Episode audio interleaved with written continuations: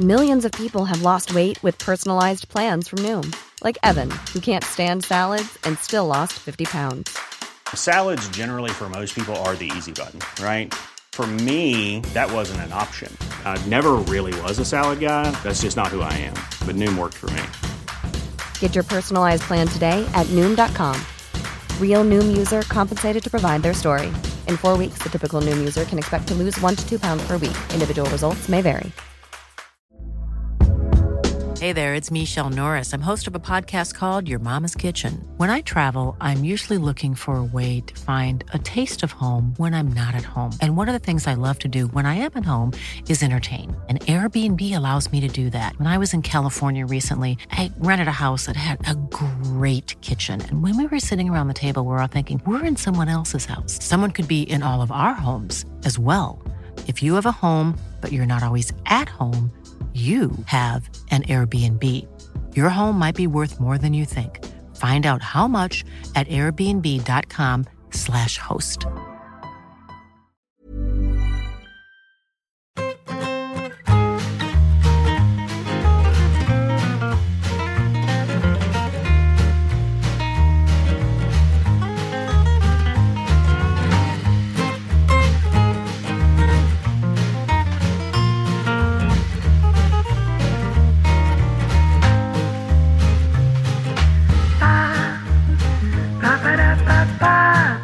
Casi dos años con saber y empatar y cada día tardamos más en empezar a grabar.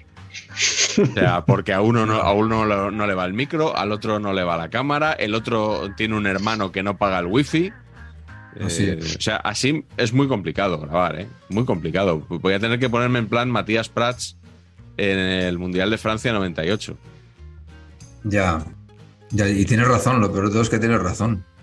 No sé si Paco estaba por ahí ya. estaba, estaba. estabas en la cobertura, estabas. Sí, lo que pasa es que yo, afortunadamente, iba un poco a mi bola. Eh, a mí me dieron una serie de partidos y me dedicaba a ir a los, partidos. No estaba ni el ni estaba con Matías, pero casi me llevó el sonido del ¿pero esto qué es? Que es a lo que prefieres, ¿no? Sí, sí. Sí, nos llegó a todos. Vaya momento mítico, ¿eh? De... Espectacular. la historia de la televisión. Sí, sí, sí. ¿Verdad? Yo, creo que se ha quedado un poco como cada vez que algo nos sale mal a algunos, en lo que sea, decimos, ¿pero esto qué es? Recordando a Matías que yo es la primera y casi única vez que le he visto perder la compostura, ¿eh? porque es un hombre de ademanes tranquilos, lentos, hola Paquito, ¿qué tal? Te sigo, te sigo, ¿en qué?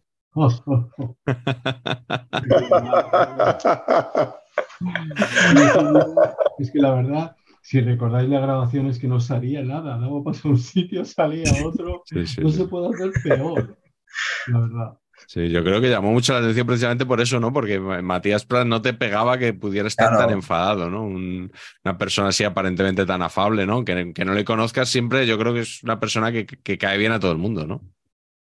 Es que él es así, él es muy educado, súper diplomático, siempre, si ahora hablara con nosotros, diría, hombre, hombre, qué tal, qué bueno esta cosa, qué bien saber y empatar. Sí, sí, yo lo escucho bastante y tal, aunque no lo haya visto en su vida, pero... Es el butragueño, el butragueño de las ondas, ¿no? De la televisión, ¿no? De las ondas hercianas. Yo os tengo que decir que estos días, bueno, estoy bastante bastante tenso y bastante liado con el tema de los 50 años del estudio estadio y le llamé eh, para, para invitarle a, a, la grabación que vamos a hacer. La idea es reunir a todos los presentadores vivos de Estudio y, y, claro, él no puedes dejar de invitarle, pero bueno, está en Antena 3, yo qué sé, no, se sabe nunca, ¿no? Y me atendió de una manera súper cordial, muy bien, emocionado. Me dijo, ya sigo tus vintage, qué calidad y no sé qué. bueno, eso no sé, pero y estuvo súper, súper cariñoso, la verdad. Es una persona muy, muy entrañable, muy cariñosa, pero a la hora del trabajo y de la profesionalidad, como algo falle, tiene carácter. Sí. Aquí, ¿quién sería el, el Matías Prats de Saber Empatar, el, más exigente con la calidad del programa? Tú serías tú, lógicamente, Miguel, que Te has hecho una autopregunta Sí. para envanecerte, que me parece No, no, no, no era para envanecerme, era para de alguna manera. Yo, yo quería que esto de alguna manera derivara en ti, Pacheco. Ah, sí. Pero os, os habéis adelantado la respuesta porque lo tenéis muy claro. Claro, claro, Primera claro. profecía autocumplida del programa y no va a ser la única. Sí, sí, correcto. Oye, ¿Cuál de ellas? los tres a la vez, ¿eh? O sea, que está clarísimo. Sí, sí, sí, sí, sí. ¿Hay más, profe- ¿Hay más profecías autocumplidas hoy? Ah, sí, ¿cómo cuál? Eso dice Carleto. Ah, no sé. Habrá, la habrá.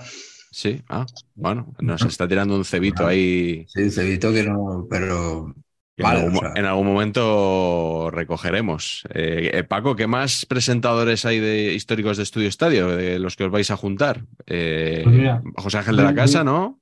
Voy a Pedro Ruiz. voy a tocar madera porque se van a reunir muchas estrellas y las estrellas ya sabéis cómo son. Eh, han dicho que sí, Ah. pero bueno, eh, viene Ah. Pedro Ruiz, eh, Matías, Jesús, Rivero.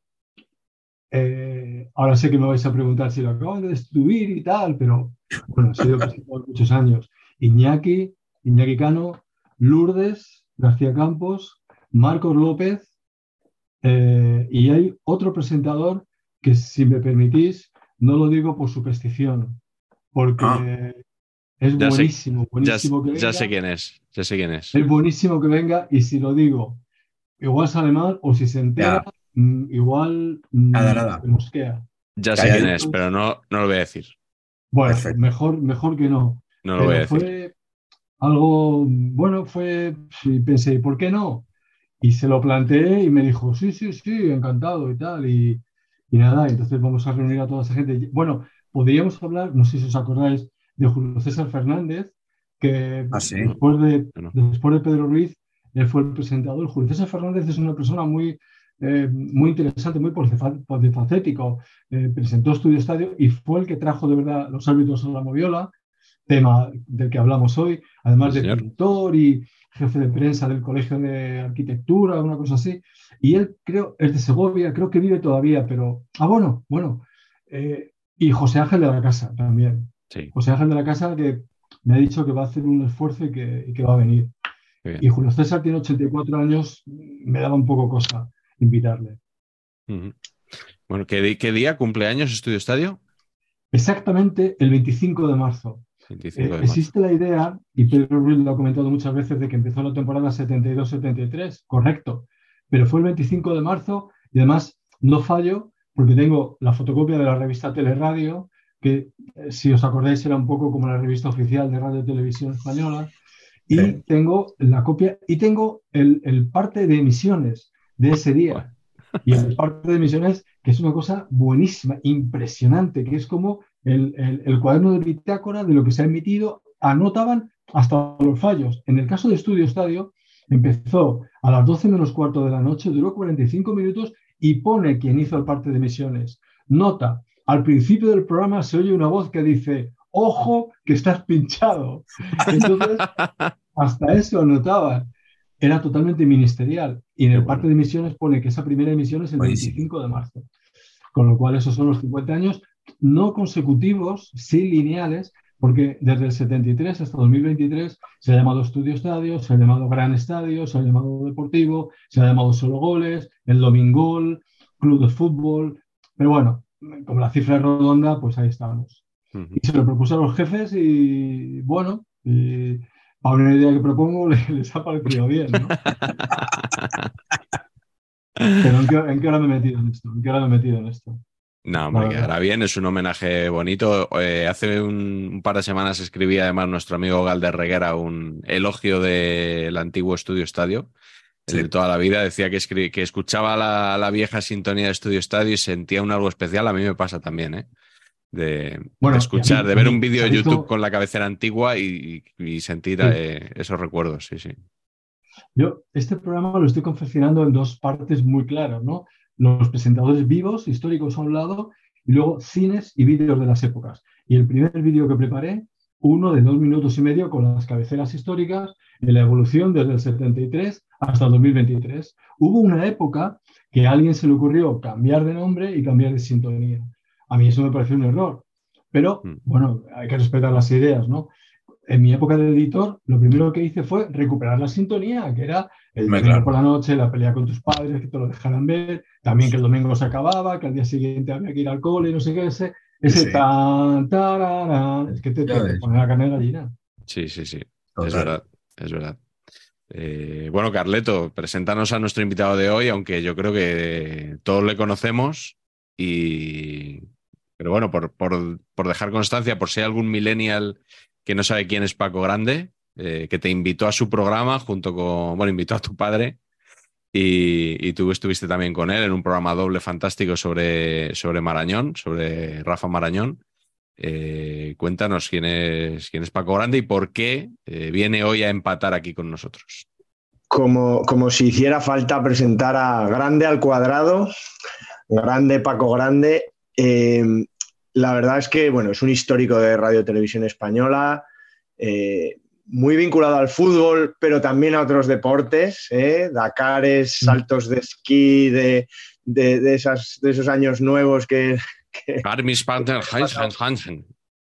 Qué recuerdos, Garmisch solo lo sabe pronunciar él probablemente.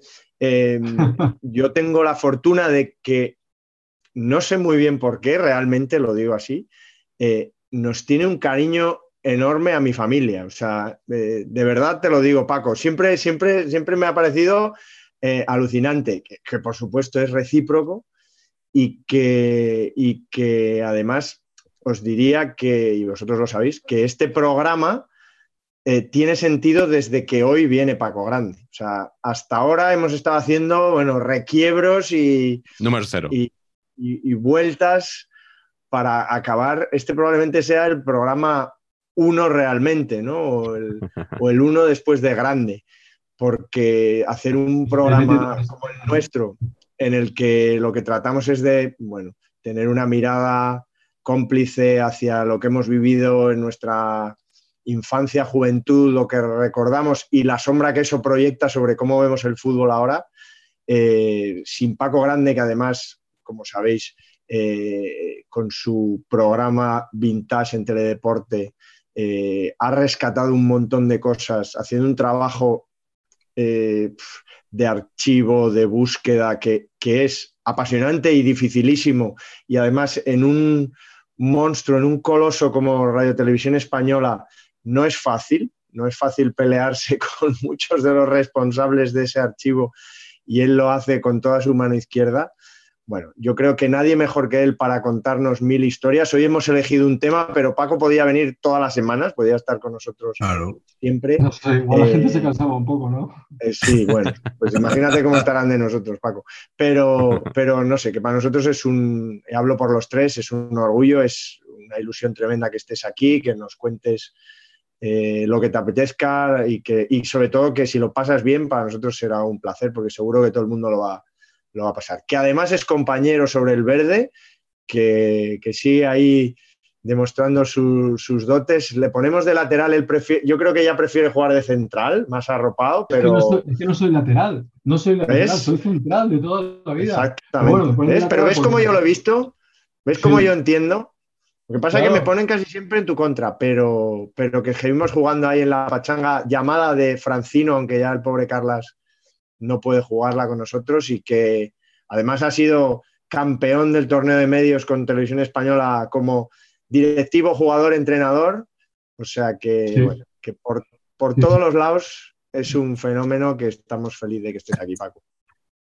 Sí, señor, y un profesional de los que ya no quedan porque se preocupa muchísimo por las buenas prácticas del periodismo, que es algo que está tan en desuso. Eh, es más crítico que yo incluso. Lo que pasa es que, claro, yo, yo, yo hago una sección y estas ¿eh? cosas. Sí, sí, sí, sí, sí, sí. Alguna vez que... No creo, no creo. Cuando te invité a, a Radio Marca, estuviste muy crítico incluso con, con Televisión Española por algo que se había hecho allí. Y oye, eh, yo, yo creo que eso también te. Bueno, ¿qué voy a decir yo, no? Pero a mí me parece que está muy bien que un periodista en activo y con tanta trayectoria se, se preocupe. Fíjate, antes de, de que nos conociéramos, Paco, yo tenía un amigo en esa época que trabajaba en el departamento de comunicación de un club de fútbol y me dijo, ha llamado Paco Grande para preguntar por el equipo de la Youth League. Con lo cual ya estoy dando pistas de qué tipo de equipo puede ser. Y dice, para conocer mejor a los jugadores. Y era como una cosa alucinante. Eh, lo, lo, destacaban como diciendo, qué tío más profesional que hace Claro. estas cosas que ya no hace nadie. Pero, pero es que esto me parece, eso me parecía lo, lo mínimo. básico, lo mínimo. claro. Eh, y, y ahora con, con tanta abundancia de medios y, y tantos compañeros y compañeras que acceden al mundo de la profesión, el, el no perder nunca el rigor, la ética, me parece súper sú- súper exigible. Es que yo creo que, que deberían enseñarnos esto y deberíamos tenerlo como así marcado ¡ras! Directamente. Entonces, es verdad que a veces igual yo soy un poco vehemente y que debería ser más, más diplomático en lo que digo, pero hay momentos en que me da todo igual, sinceramente. Luego lo pago, ¿eh? porque luego lo paso mal. Como, como sabéis muy bien vosotros, me meto en cada lío en Twitter a veces que luego digo, Sí. joder, pero vaya follón que me he metido aquí, que si los derechos de imagen, que si no sé qué, que si no sé cuántos. Sí. Porque algún argumento que, que pueda yo decir o escribir razonado, me salen 17 con lo mismo, que si todo lo que si los españoles pagamos no sé qué, que si pagamos no sé cuánto. Y al final es verdad que dices, pues no, yo no soy el encargado en televisión española de esto, pero me da mucha rabia una y otra vez que se cojan vídeos que, ha- que han trabajado compañeros, que lo han montado en la moviola, en cine, que lo han editado y que de repente se borre esa, nomenclatura de TV para que alguien ponga su canal. O sea, no, es que esto de todos los españoles lo borro, pero pongo lo mío. Eso me da mucha rabia. Bueno, y luego ya las formas de escribir y las formas de... Yo soy el primero que comete errores, pero creo que es nuestra obligación y creo que los que estamos aquí, estos cuatro, estoy seguro que, que nos exigimos muchísimo, que os voy a contar a vosotros. Tenemos que exigirnos lo máximo de lo máximo de lo máximo. Tenemos una suerte de estar en este invento, unos más, otros menos. La- el poder comunicar, vamos a comunicar bien, vamos a hablar bien, aunque yo siempre me acuerdo, si me permitís, bueno, hay muchas anécdotas que podemos contar, pero hablando de Matías, que yo le preguntaba, pero Matías, tú, ¿cómo haces esto para hablar bien y tal? Porque esto tiene que ser difícil. Y me decía, mira, mi padre me dijo, Matías, hijo, que se te entienda, que se te entienda. Pero, papá, que se me entienda, que hables clarito y sencillo, nada más. Y al final dije, ostras, pues esa es la verdad. O sea, al final resulta que lo que hay que hacer es un profesional lo que sea, pero hablar sencillo y claro, sencillo y claro. Y eso es un poco lo que, Bueno, eh, eh, un buen mensaje, una buena comunicación, eh, ratificar fuentes hasta la saciedad. Bueno, que yo, mira, sabéis que aparte de lo que ha dicho Marañón, aparte la tele tiene el detalle de mandarme al Dakar, ¿no? Desde hace, por casualidad, ocho años, por casualidad, porque otro compañero se puso enfermo y fui para allá. Y yo fui con dudas, bueno, yo sabré esto y tal. Y bueno, al final es, es fácil porque todas las marcas tienen patrocinadores y quieren ir, ¿no?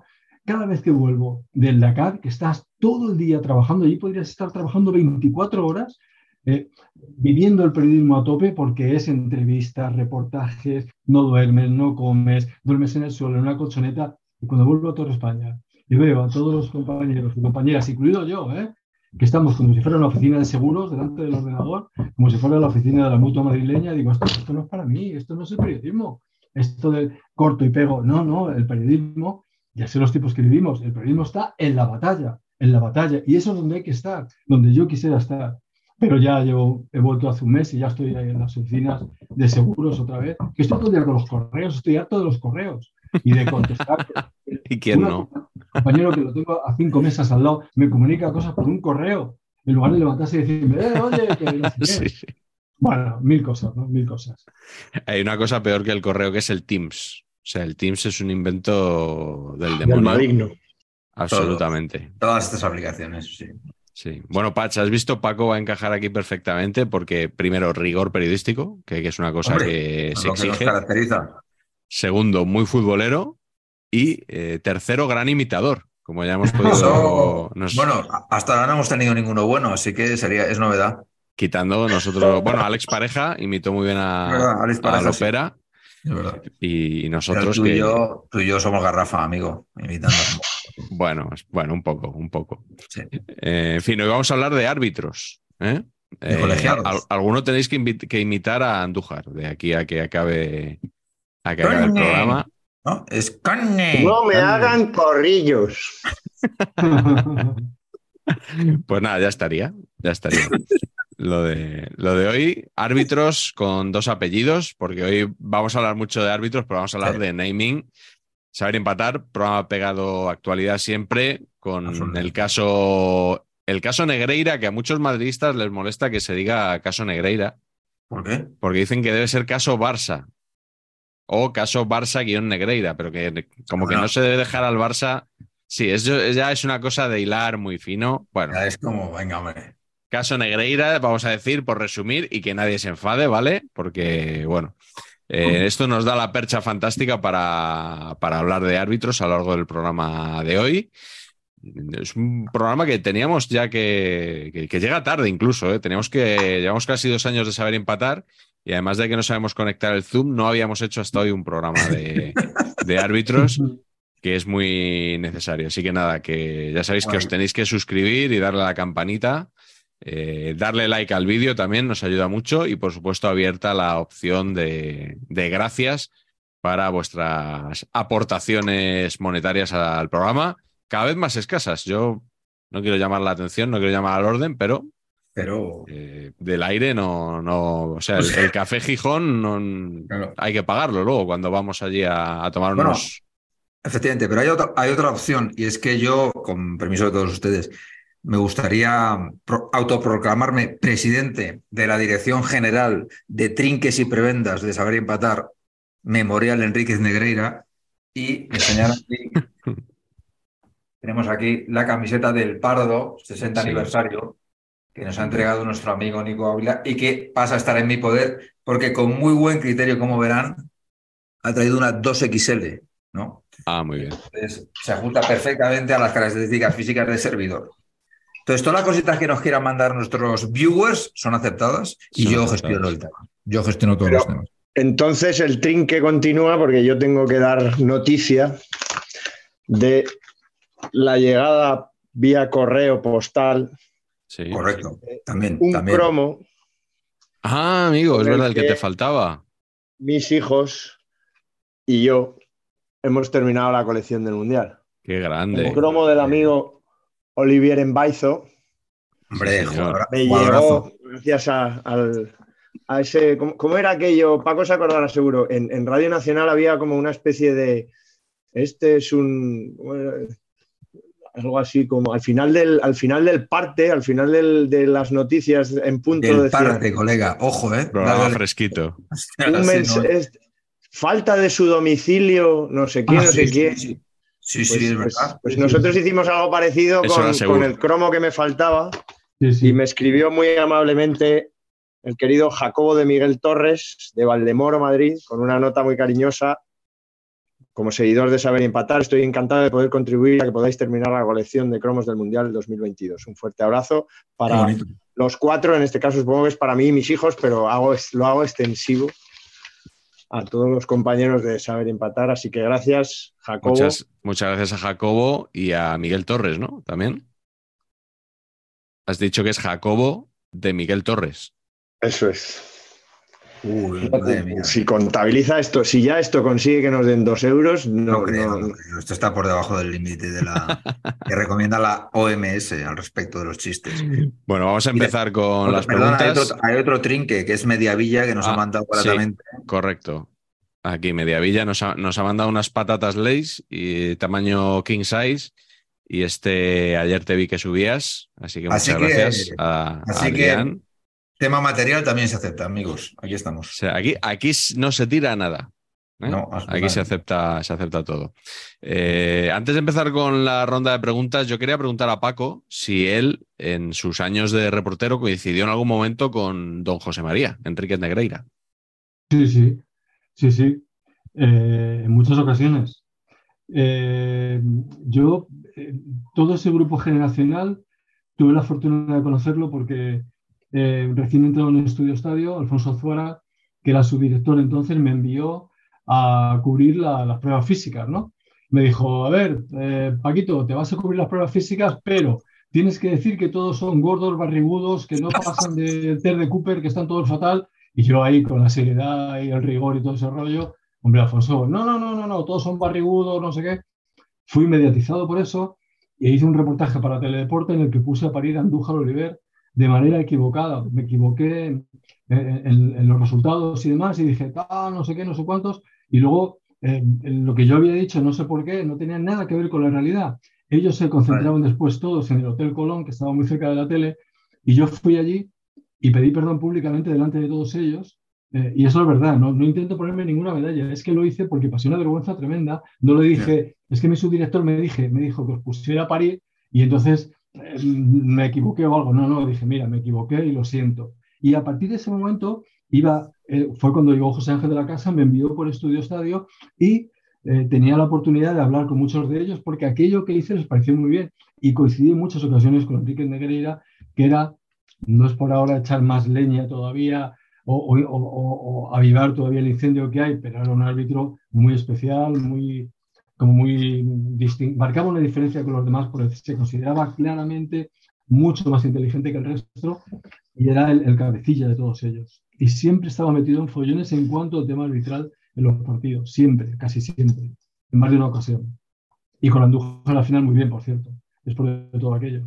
Mm. Bueno, más inteligente no sé, pero el más listo yo creo que, que acabó siendo, ¿no? Eh, por, lo que, por lo que sabemos.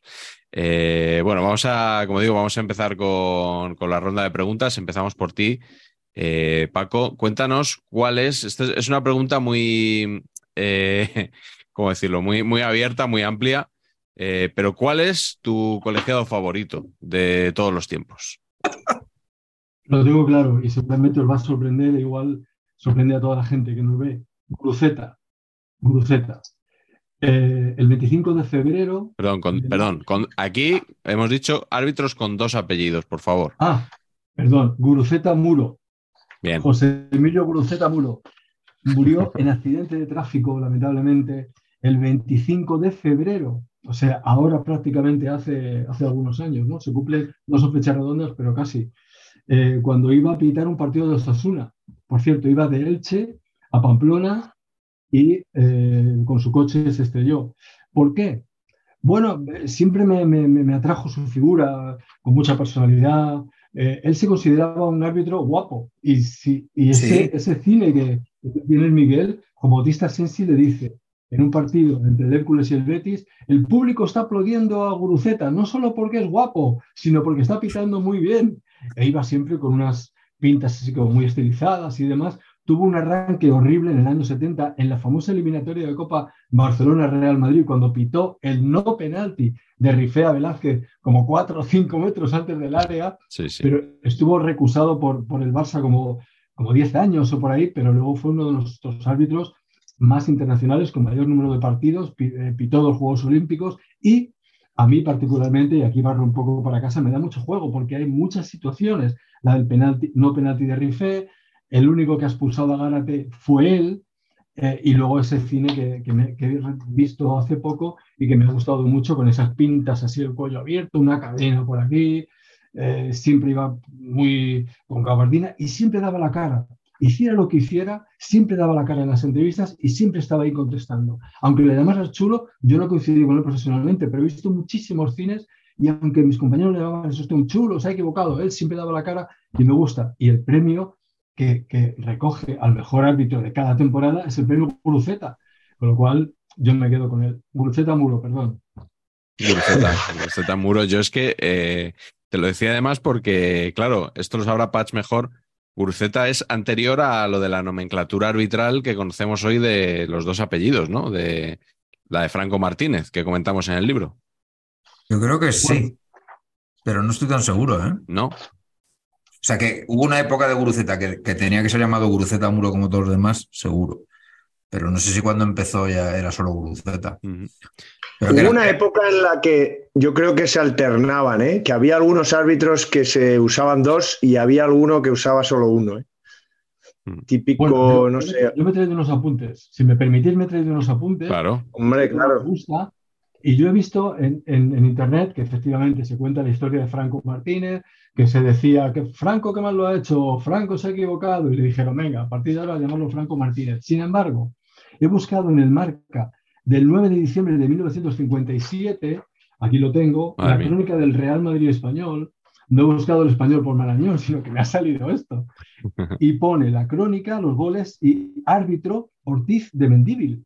O sea que en el año 57 Ah. Ortiz de Mendíbil ya era Ortiz de Mendíbil. Por tanto, no tiene tanto sentido lo de, lo de Franco Martínez, que fue en el año 71. Claro, y en lo que- 1950, Lo que pasa es que Ortiz de Mendívil igual es primer apellido, ¿eh? Es Sí, apellido eso- solo. Eso estaba pensando. Eso puede ser, ¿eh? Puede ser. Pero atención, en 1950, en las designaciones arbitrales, que está por aquí de la jornada, aquí sí que encuentro, por ejemplo, Primera División, Barcelona Español, Jauregui, a secas, Real Sociedad Málaga, Blanco Pérez, le ponen dos apellidos, Ajá. Eh, Madrid Celta, Bienzobas, Valencia Santander, Azou, Lérida Valladolid, Trapote. Atención al Alcoyano Murcia, Zariquiegui, ¿le conocéis muy Hombre, bien? Zariquiegui. Coruña. Atlético de Madrid, Pérez Rodríguez, con lo cual de repente me sorprende que en el año 50, el- en la designación de los árbitros, a uno les ponen un apellido y a otros dos. Por tanto, Sí. he hecho un lío. Ya no sé cuándo fue uno y cuándo fue dos. Yo creo que la- la- en la teoría esta de Alfredo Relaño, de Franco Martínez, se decía que los apellidos comunes, cuando un árbitro tenía apellidos comunes, se ponía también el segundo. Y si era un apellido tipo Bienzobas, eh, con uno bastaba. Eh, pero bueno, eh, Si no Nevero, exactamente. Aquí no, nos gusta, nos gusta la, la todas formas, teoría. A, a mí, eh, Guruceta, lo que me daba sobre todo la impresión es de que parecía más un futbolista que los propios futbolistas de aquella época. sí, sí, sí. Es verdad, estaba, estaba en forma. Pon- ¿eh? ponías a- le ponías al lado de Tati Valdés o de Carrete y, y- y era muchísimo más deportista que, que- que muchos de los deportistas. ¿no? Patch, eh, a ti que te ha hecho mucha gracia esta pregunta, dinos cuál es tu árbitro favorito ever. Pues mi árbitro favorito ever es por, es por el naming, porque me gusta mucho. José Donato Pérez. Hombre, Pez Hombre. Pérez, recientemente fallecido, como... recientemente fallecido, y además que era un árbitro que en mi cabeza está siempre, todo el rato haciendo así. Es como, uf, no puedo parar, no puedo parar de sacar tarjetas. Físicamente, eh, yo, la verdad es que cuando, claro, pues a mí me pilla pequeño, pero sí que me parecía un árbitro que era más alto que- de lo que realmente era. Yo lo tenía como más, más estirado y no era para tanto. Pero sí, luego, visualmente era un poquito como Pache Andión, ¿sabes? Esta cosa así con barba, así intimidatoria y tal. Era, era, era muy grato. Y luego también lo tengo en mis altares porque, eh, porque expulsó a Maradona, amigos. Y eso, ¿no? Eso siempre hace grande a un colegiado, ¿eh? Atreverse a, expulsar a Maradona Pero precisamente, justa- por una, Justamente. precisamente por una entrada alevosa a Miguel Ángel, central del español, en un derby. Y entonces Pes Pérez ahí. yo- pero os digo que yo creo que sin ningún esfuerzo, porque este hombre de las tarjetas que pla, pla, pla, pla le flipaba, eh, pues expulsó a Maradona y nos hizo felices a los madridistas en aquel momento, mis queridos amigos. Así que Pes Pérez, no- el naming, me parece súper sonoro, me gusta mucho. José Donato, de las- del Colegio Claro. Aragonés, Colegio como Soriano Aladrén.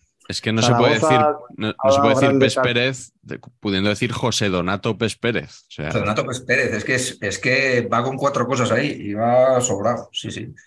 Muy Pues bueno. voy a dar otra primicia. Madre mía, a ver. Que otra. no solo a Maradona, sino es el único árbitro que ha expulsado a don Rafael Marañón. Buah, Madre mía. Me, callo, me, callo lo que pienso de Pes Pérez por, porque ha fallecido recientemente, básicamente. Y, porque- y- y- y tiene anécdota la cosa porque fue, por supuesto, fue en un torneo amistoso, creo que en Badajoz, Ah, bueno. creo que era español West Bromwich Albion, o sea, imaginaros, en Ay, Badajoz, En Badajoz. hubo una, extrañar, extrañaros torneo de verano, hubo una tangana Hombre, Y Barraca. y tu- suspendió el partido, don José Donato, Así. ganaba 1-0 el español. Entonces decidieron que para continuar el partido tenían que expulsar a uno de cada equipo, porque nadie, no habían visto nada. Y decidieron, cada equipo decidió a quién expulsaba del otro. Y obviamente el West Bromwich, West Bromwich Albion, perdón, eh, decidió que el que había metido el gol le parecía el más, el, el que mejor les iba que, que se fuera fuera. Así que Claro. no sé Pero quién eligió el español, pero vamos. Esta es la, esta es la en el pregunta, que. Bueno, la pregunta en que se hace siempre de eh, si tuvieras que eliminar a un jugador del rival, ¿no? A quién, pues en este caso fue, fue práctica la pregunta. sí, sí, sí. Don José Donato Pérez. Bueno, eh, Pacheco. El eh, pez perdón, árbitro, Pez Pérez. Pez Pérez. Carleto, ¿cuál es tu árbitro favorito? Pues mira, me lo habéis quitado y habéis hablado de él. No, he estado pensando, barruntando, mm, yo creo que era también muy de Pez Pérez, em, pero voy a elegir, a, lo habéis comentado, a, un árbitro más navarro que las cadenas de, del escudo, a don Daniel Zariquiegui Izco. Qué buen, qué buen naming, buenísimo. Que, cuenta, por cierto, en, sus, en alguna entrevista que, que empezó, claro, eso es una de esas anécdotas que uno a posteriori convierte en, explicación de su vida, ¿no? Que estaba viendo un partido con 13 años, un partido que no tenía árbitro, y que para saber si el balón había entrado o no en alguna jugada dudosa, fue él el que dijo, ha entrado, ha entrado. Entonces, que, eso, ahí nació su, su instinto de, árbitro, que le hicieron caso. Fue el primer bar, pero esto es, esto es, una noticia excepcional. Tremendo. Primicia. Y yo creo, y esto también lo he elegido para, aquí Paco, no solemos hacer esto, pero tú te lo mereces, para dejárselas como a Felipe II o como a Fernando VII, que nunca ha quedado muy claro o como a quién se las ponían mejor. Y es porque hace, hace poco eh, rescaté también en, en YouTube, eh, bueno, un recuerdo de aquel partido tan polémico Osasuna-Real Madrid, temporada 88-89 eh, que le tiraron de todo a Paco Bullo, partido suspendido.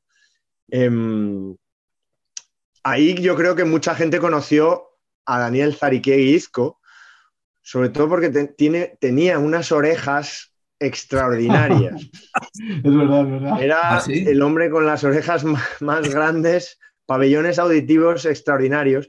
Y él, después de dejar el arbitraje, se convirtió en delegado del, del Club Atlético Sasuna no voy a decirlo como lo dice Miguel, voy a decir delegado de Osasuna. La salud. Y, y, ahí yo creo que lo conocimos muchos porque fue muy polémico. Y si alguien quiere rescatar ese vídeo, es, hay un vídeo por ahí circulando maravilloso.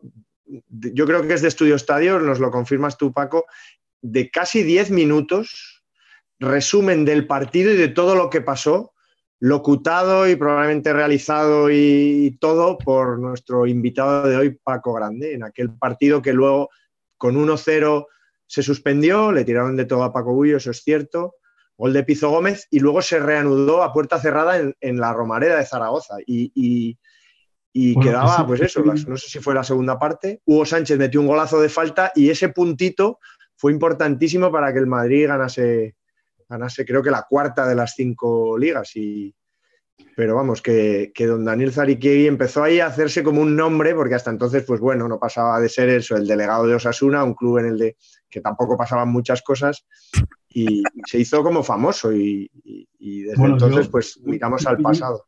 Yo pillé esa, esa etapa de delegado de Zariquiegui, yo sabía que él era árbitro y yo no tenía miedo, ¿eh?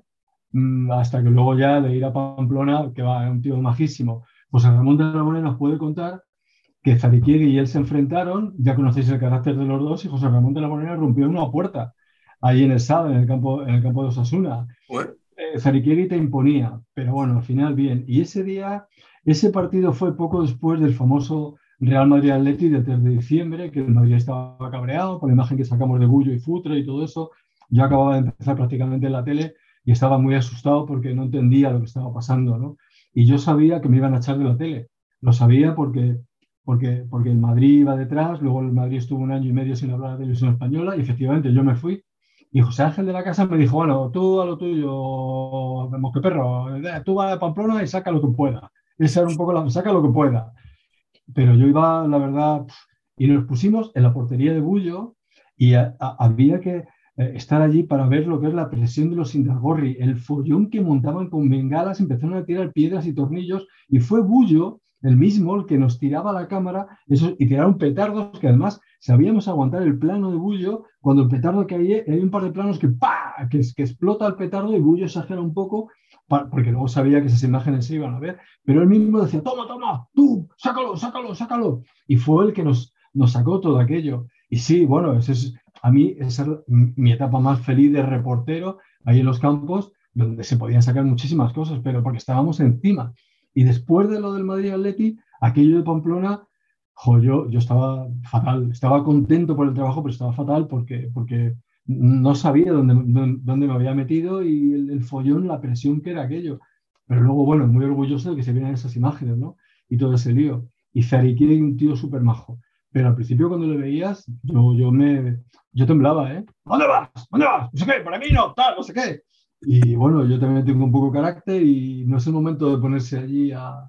Pero no, luego ya, luego ya muy bien. Y efectivamente destacaba por sus, por sus orejas, que eran muy llamativas, pero yo le, había conocido de árbitro y, yo pensaba, joder, este tío con lo que impone aquí de árbitro debía ser... Bueno, le había conocido, me sonaba el nombre, ¿no? El famoso Zarikiegi. Y le tenía mucho respeto por eso, porque para mí no era el delegado, sino que era el árbitro todavía que ordenaba yo un poco el tráfico. Y bueno, aquel, report fue inolvidable, pero sobre todo porque Bullo llegó y nos, tiró los, los torrillos que, que, le arrojaban a él para que los sacáramos, ¿no? Y bueno, y aquello quedó bastante, bastante chulo, la verdad, al final. Aquel, aquel partido, por cierto, y por eso lo de la profecía autocumplida que he dicho antes, lo arbitró un árbitro también maravilloso naming, Socorro González. Socorro González, sí. Socorro González, imagínate, y los auxiliares. O sea, todo es, todo es el mismo tema. Socorro y sus, y sus auxiliares. Pues eso, que te arbitre Socorro ya, pues ya, ya puedes imaginar por dónde van los tiros. Bueno, yo de árbitro favorito, yo tenía una opción que era Joaquín Urío Velázquez, eh, colegiado vasco, que, tenía una pelambrera espectacular, eh, canosa, eh, muy ochentero, árbitro muy ochentero, y a mí me caía bien porque, por una cosa muy, muy sencilla, que es que una vez le entrevistaron en un programa de radio, creo que era en el penalti este que hacía JJ Santos en Onda Cero, que fue la primera tertulia que yo escuché asiduamente, eh, estaban los árbitros con un problema de su colectivo, de estos cíclicos, y dijo Uribe Velázquez, esto nos vamos un día al campo con una tortilla de patatas y lo arreglamos. y a mí ese señor me cayó bien, así inmediatamente. Pero me lo estoy pasando bien y yo creo que también tenemos que, tenemos que mostrar un poco, no sé si la palabra es compasión, pero bueno, yo, yo quiero tener un detalle con Gil Manzano. Eh, con Jesús Gil Manzano, porque se llama Jesús Gil para empezar. Y eso ya es, es reseñable. Pero es que a este hombre no le quiere nadie. Eh, o sea, no, los del Atleti no, no lo pueden ni ver, porque ya antes del último derby ya estaban con la designación, ya estaban muy quemados, ¿no? De que siempre favorece al Madrid y tal y cual. Los del Madrid no le pueden ni ver tampoco porque les pitó tres penaltis en Valencia, que, además dos eran dudosillos. Eh, y los del Barça tampoco pueden ni ver a Gil Manzano, además, porque es un, señor que en su casa, y, igual que nosotros tenemos eh, fotos de nuestra familia o las portadas de los libros que hemos publicado y tal, él tiene la, la foto de cuando le enseñó la roja a Neymar, de cuando le enseñó la roja a Suárez, todo esto va coleccionando estrellas y, bueno, la verdad es que se queda solo. O sea, eh, es, como, como lo que decía antes Patch de Pes Pérez, pero a cámara, yo te diría que incluso a cámara rápida. Así que bueno, yo por tener un detalle con el colegiado extremeño, ¿qué os parece si le nombramos, yo que sé, árbitro, árbitro, del mes o algo así? Sí que tampoco tiene un nombre regulero, tampoco. Bueno. Bueno, en cualquier caso, pues si no, nos quedamos con Uribe Velázquez y, ya está. Por cierto, eh, ¿es, posible, que Carleto esté moviendo el ratón sobre un cepillo de raíces, por ejemplo? es, un cepillo de raíces sobre Scotch Brite, ¿sabes? ¿Puede ser que esto esté pasando? es bastante agradable para, para, los oyentes del programa, sobre todo para los del podcast, ¿no? A ver, si me permites, que veo que tú eres aquí el jefe, voy a enseñaros esta foto Espero que la veáis. Aquí tengo, y ahí, esto es un Madrid-Barça en el Bernabéu, con Urío, y uno de sus ayudantes a pie de campo y con Camacho. ¿Y sabéis la anécdota de esta, de esta foto que la publicaron en el Marca? bueno, qué bueno. Este fue el Madrid-Barça en el que debutó Aldana eh, y, y, entonces yo estaba entrevistando a Urío sobre un par de jugadas que hubo en la primera. ¿Aldana y Maqueda puede ser? Aldana y Maqueda, correcto.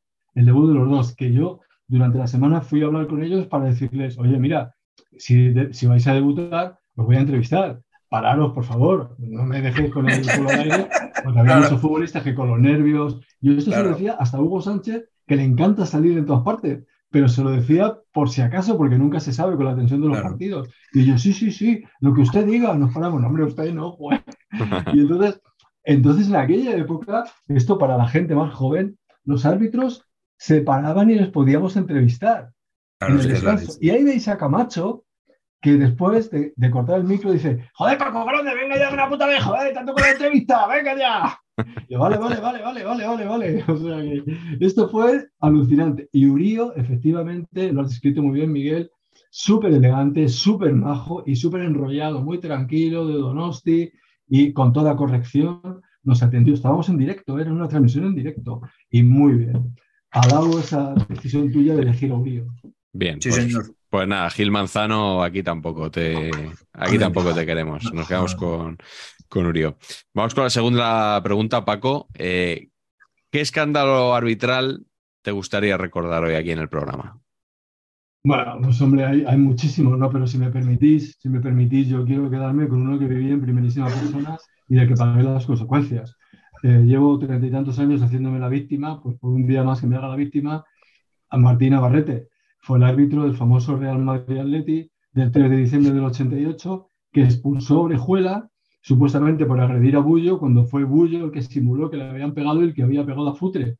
Con lo cual, el plano de mi compañero Rupérez, cámara que se marchó a Cuba a vivir, no sé si a consecuencia de aquel partido que, que capturó esa imagen y que yo en el campo pensé que había ocurrido, pensé lo, que todo el mundo, pues que había habido un rifirrafe entre Bullo y Futre, antes se habían expulsado a Tendillo y ya está, pero al llegar a toda España y ver la imagen ya en vídeo, dije, esto es la bomba, esto es la bomba, esto cambia todo, Orejuela no tiene nada que ver. Y salimos en Estudio Estadio el domingo, este partido fue el sábado, ni siquiera las imágenes de TV3 se apreciaba bien lo que había pasado y Martín Navarrete, que estaba muy alejado, pues que había tenido un partido complicado, que asuste lo romper el tabique, tiene que expulsar a Tendillo, tiene que expulsar a Futre. Bullo estaba completamente desquiciado ese día. Martín Abrete pensó que había sido Orejuela. Y entonces nosotros en el estudio estadio sacamos el vídeo y dijimos, no, no es Orejuela, es Bullo. Y me acuerdo, yo lo pasé mal porque García por la noche, aquella noche, eh, eh, don Paco, ¿estás agredido o no a, a Futre? Pero José María, no, no, de verdad que no, me pegan a mí. Y dijo, ¿eh? Paco Grande era una joven promesa del periodismo. Me ha decepcionado. en todos los sentidos. Y yo digo, no puede ser, pero si es una imagen, por favor, pero si es una imagen que se ve que los jóvenes no hace nada. Y voy yo, pero tú, Paco, ¿tú niegas que le has golpeado? Sí, sí, José María, lo niego, tal. Yo me volví, la inexperiencia, ¿no? De, del que empieza, yo me volví a loco. Y al día siguiente, Camacho, con José Ramón de la Morena, que por encargo de Alfredo Relaño le encargó el programa de por la noche, antes empezó a mediodía, y tuvo a Camacho y, al Soso Gallego, y Camacho soltando el mismo rollo, sí, porque Real Madrid, porque no sé qué, y Camacho exactamente igual. Y yo llamé, que aún, aún me acuerdo cómo pude yo llamar a la emisora, por favor, pasadme antena. Y me pasaron antena, oye, a ver, José y Gallego, decid la verdad, por favor, que estáis mintiendo, que estáis contando, porque decían que éramos, que íbamos en contra del Madrid, que no sé qué, no sé cuántos. Eso fue un escándalo arbitral porque Martín Navarrete se equivocó, el comité de competición ratificó las imágenes, quitó los cuatro partidos, Orejuela se los metió a Bullo, Ramón Mendoza a mí me echó de televisión, así de claro y así de tajante fue. Y no me importa seguir quejándome otros 30 años, porque era verdad, en febrero del 89, a la calle, a la oficina del paro, que me dijo el tío de la oficina de empleo, hombre, usted no es el de la televisión, ¿qué hace por aquí? Pues como todo el mundo, que me han hecho el busco empleo y así. Y el Madrid estuvo 18 meses sin hablar sin hablar de televisión española.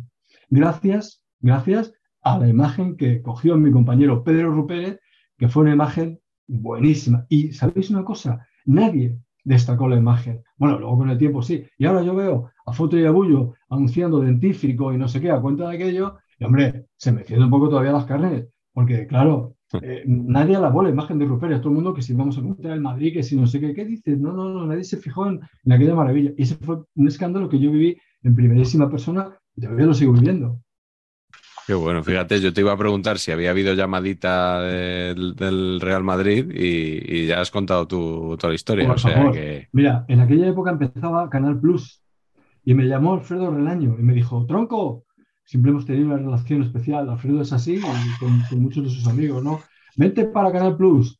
Dijo, Alfredo, yo es que, mira, yo quiero triunfar aquí en televisión española, quiero ir a mundiales, europeos, Juegos Olímpicos, pero si te van a echar, que lo sigue muy bien, que el Menduki te va a echar. Y yo, Claro. bueno, venga, a ver, ¿qué, qué podemos hacer allí? Estamos en la cafetería Nebraska, en la Gran Vía.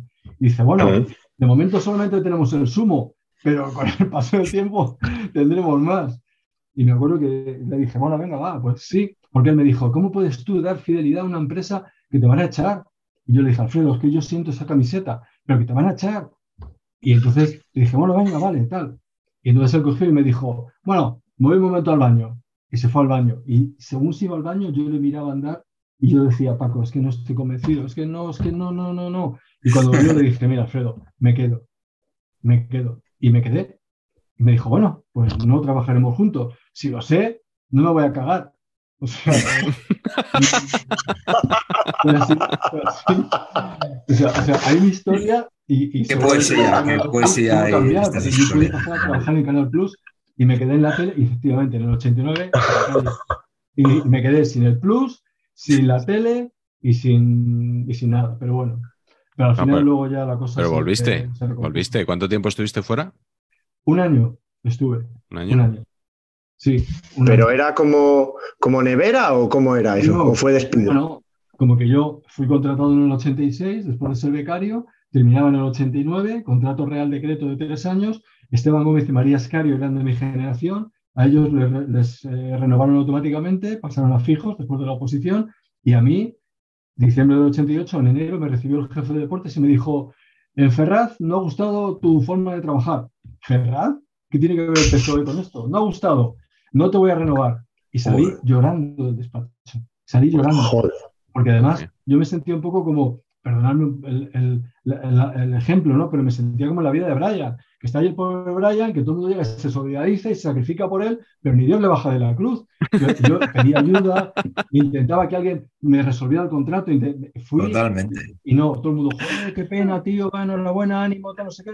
Y a la calle, y a la calle, directamente. Me salí llorando de, de- de aquel despacho. No se me puede olvidar nunca. Yo era feliz trabajando con el Madrid, con la selección, haciendo reportajes y de repente, Rupérez saca la imagen, se monta el follón y te vas a la calle. Ostras, es que todavía creo que no lo he asimilado. ¿eh? Pero eso, ¿sabéis una cosa? Eso me dio más fuerza Ah, me sí, dio más eso sí. fuerza, esa fuerza la tengo dentro, para no ser conformista jamás. Me quedan tres telediarios en la tele, no me queda mucho tiempo, pero es igual. Hasta el último día, hasta el último segundo, voy a estar ahí dando eh, todo en, en lo que sea. Mañana tengo que comentar esquí de montaña, pues esquí de montaña. Y ese momento de enferrar no ha gustado tu forma de trabajar, además haces unas preguntas muy tontas con la selección. Me dijo, dijo, bueno, pero esto se puede mejorar, ¿no? No me va a echar porque haga preguntas tontas. Y, Porque no han visto las de ahora. Madre mía. Después, después, aún así, Alfredo me volvía a llamar ya en el año 90. Oye, vente aquí, no sé qué y tal. Mendoza se ha enterado que te quiero fichar y ha dicho que mientras él pertenezca al Consejo de Administración, que lo va a impedir, porque también quiso fichar a José Ángel de la Casa. Sí. Y él eh, dijo, ni José Ángel de la Casa ni Paco Grande, ninguno de los dos. Y esto es así de real, o sea, aquí no hay, no hay invento ni nada, esto fue Qué así. bueno. Bueno, un, un día más saber empatar dando exclusivas. ¿eh? Exclusivas, tío. si es, que, es que- Por- es lo que tiene el periodismo de ¿Cómo estarían-. ¿Cómo estarían los baños de la SER para tener que bajar al Nebraska? Bueno, los Bueno. perritos calientes muy bien, ¿eh? De- Sí, de época sabéis que Alfredo era jefe de deportes de la SER, pero ya prácticamente estaba organizando Canal Plus, ¿no? Con Claro. lo cual él estaba haciendo su, su esquema. La primera idea, la- su primera idea era fichar a José Ángel de la Casa de comentarista, que de hecho llegaron a un acuerdo. Y, y entonces cuando y José Ángel iba a debutar en el Colombino, pero del camino del Colombino, José Ángel llegó a un último acuerdo con Televisión Española y llamó a Alfredo y le dijo, oye, que, que no voy, que no voy, que me quedo, que he renovado con la tele. Y entonces Alfredo llamó a Carlos Martínez y hasta ahora. Y hasta ahora. Fíjate, O sea, fijaos- 33 años, ¿no? ¿Qué cosas bueno. Sí. ocurren? Era José Ángel de la Casa que iba a comentar en Canal Plus. No sé, eh, bueno, eh, para mí es el mejor comentarista, pero yo no sé si el estilo del Plus hubiera gustado o no hubiera gustado. Y en el pack íbamos Rivero y yo también. ¿Ah, sí? Pero bueno, al final ni Rivero ni yo. Aquí, Paco, somos muy de. Bueno, Pache es muy de Matías Prats Senior, al que imita fenomenalmente. No, en absoluto. Pero aquí somos muy de José Félix Pons. Oh, Hombre, Maravilloso. trabaja mucho. Sí, sí. maravilloso. Sobre todo porque luego ha sido el gran. Todas las películas que tienen una retransmisión deportiva tienen la voz de, don. José Félix Pons. Es y que era eso- es igual que Juan Antonio. Fernández Abajo. Hay una historia muy buena. El gran maestro de José Ángel de la Casa, y esto me lo ha contado José Ángel, porque yo me ha gustado mucho siempre hablar con ellos, ¿no? Es Juan Antonio Fernández Abajo, que también era doblador, al igual que José Félix Pons. Quien narra el botellazo de Juanito es Juan Antonio Fernández Abajo. Ah, sí. Y el estilo de José Ángel, cuando tú oyes a Juan Antonio, es el de Juan Antonio. Y un día le dije a José Ángel, pero vamos a ver, pero vosotros, ¿cómo podéis comentar igual? Pero me cogió Juan Antonio y me puso ahí, venga, practica. José Ángel venía de la radio, que le gustaba hacer atletismo, pero había jugado en el Talavera y, y- era muy, muy, fue muy buen futbolista, además, muy pícaro, así, jugando de extremo, tal, muy hijo puta, jugando en el campo. Y entonces soy Juan Antonio con él y le dijo, no, hay que tal, los nombres de esta forma, no sé qué, hay que escribir no sé cuántos. Y el estilo de José Ángel es Juan Antonio Fernández abajo. José Félix es mucho más florido, una voz muy bonita. Yo, bueno, estos tres yo diría que son los mega cracks de las transmisiones, que no tienen nada que ver con lo que se hace hoy, que sabéis que desde el minuto cero ya es ¡Buah, cero, cero, qué intensidad, cero, cero, 20 segundos de partido, tal. Anda, vete ya por ahí, macho, sigamos un minuto, por favor. En fin, yo que soy soso comentando, pues tengo que aferrarme más a ese estilo, ¿no? De los que son tranquilos, van más conmigo que no gritar. Yo no, yo no sé gritar en un campo, no sé. Salvo cuando jugamos en, en la chopera, que alguna vez me mosqueo un poco, ¿no? No todo el mundo. Claro, Bueno, lógicamente. eh, Pacheco, ¿qué escándalo nos vas a contar tú? Pues, bueno, pues yo tengo que ir a la referencia a nivel libro de todas estas cosas, ¿no? Que es una obra magna que se llama Cidanes y Cargoles y que tiene un capítulo dedicado, evidentemente, a los diez mandamientos eh, madridistas. Y el quinto mandamiento es mi favorito, por supuesto, que son las ligas de Tenerife, ¿no? Las Es dos. que las dos, yo creo que las dos. Hombre, a mí, como gustarme más, me gusta más la mano de Chano y luego Fernando Hierro diciéndole a Gracia Redondo, ya no saben cómo jodernos, ¿eh? No saben cómo jodernos. Pero eso fue en otro partido.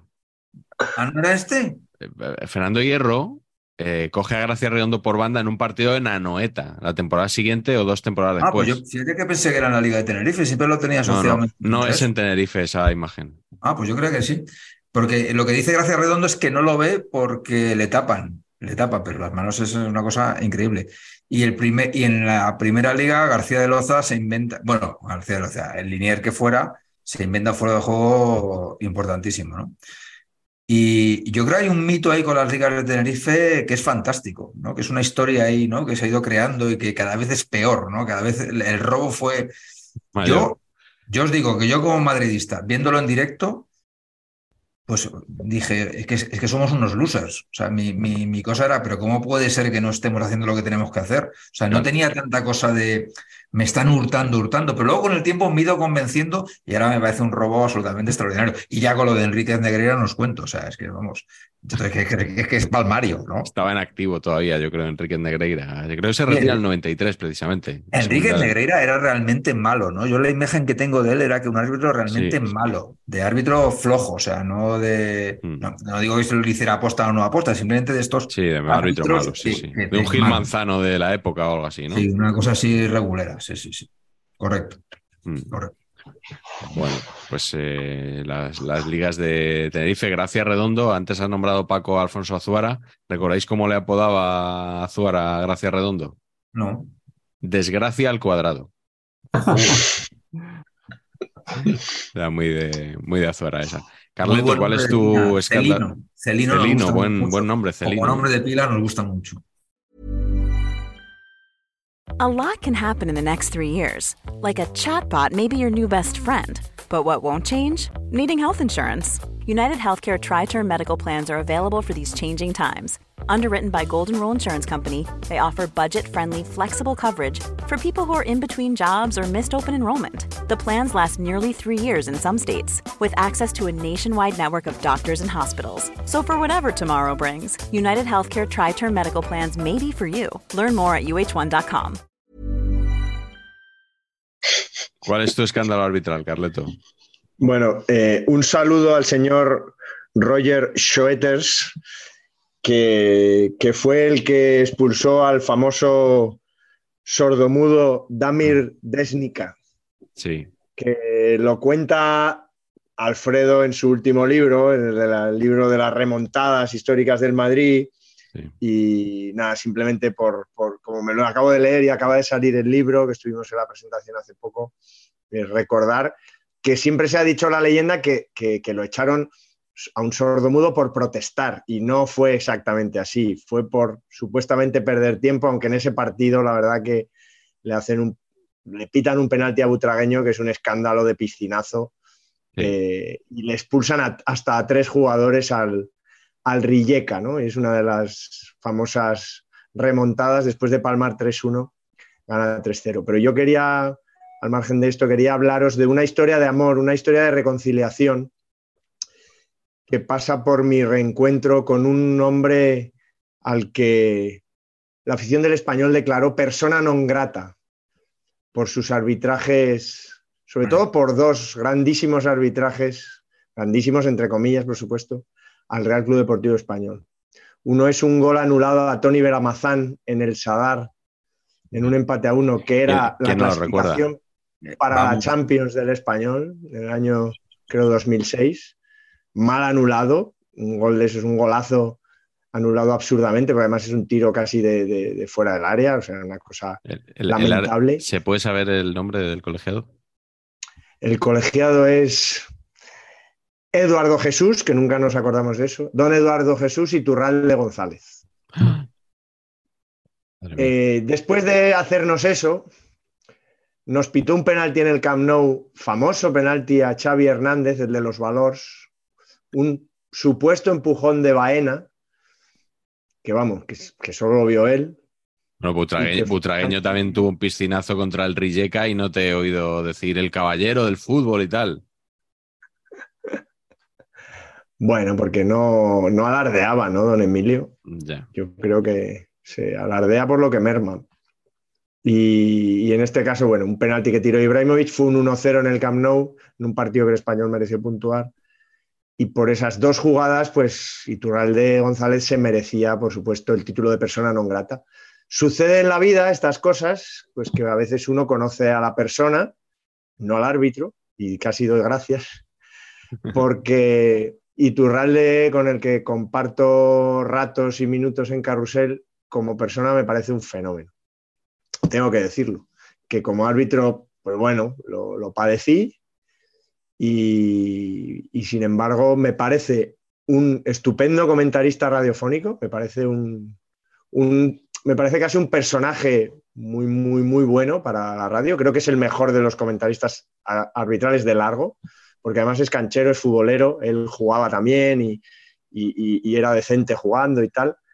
Y, y, creo que, que, que, que Aguila Ser tiene, tiene una de sus una de sus production values, ¿no? una de sus ventajas comparativas que, que, no en todos los ámbitos las tiene ¿no? frente a otras emisoras. Así que vaya aquí, podríamos poner la música esa de, de Love Story o la de no que tiene la derechos. del padrino. Sí, que sonara porque pues, la verdad que me llevo muy bien con él y le aprecio mucho a pesar de ser persona non grata para los pericos, que algunos me estarán matando por decir esto. Bueno, a ti te lo pasan todos los pericos. Eh, lo que tienes Igual que hacer prescrito, es haya prescrito. ¿eh? Convence que sí, que sale Tebas diciendo, ha prescrito, ha prescrito. Eh, tienes que convencerle de que venga un día al programa, a Carleto, a, a Iturralde, pero para hablar de fútbol, no de árbitros.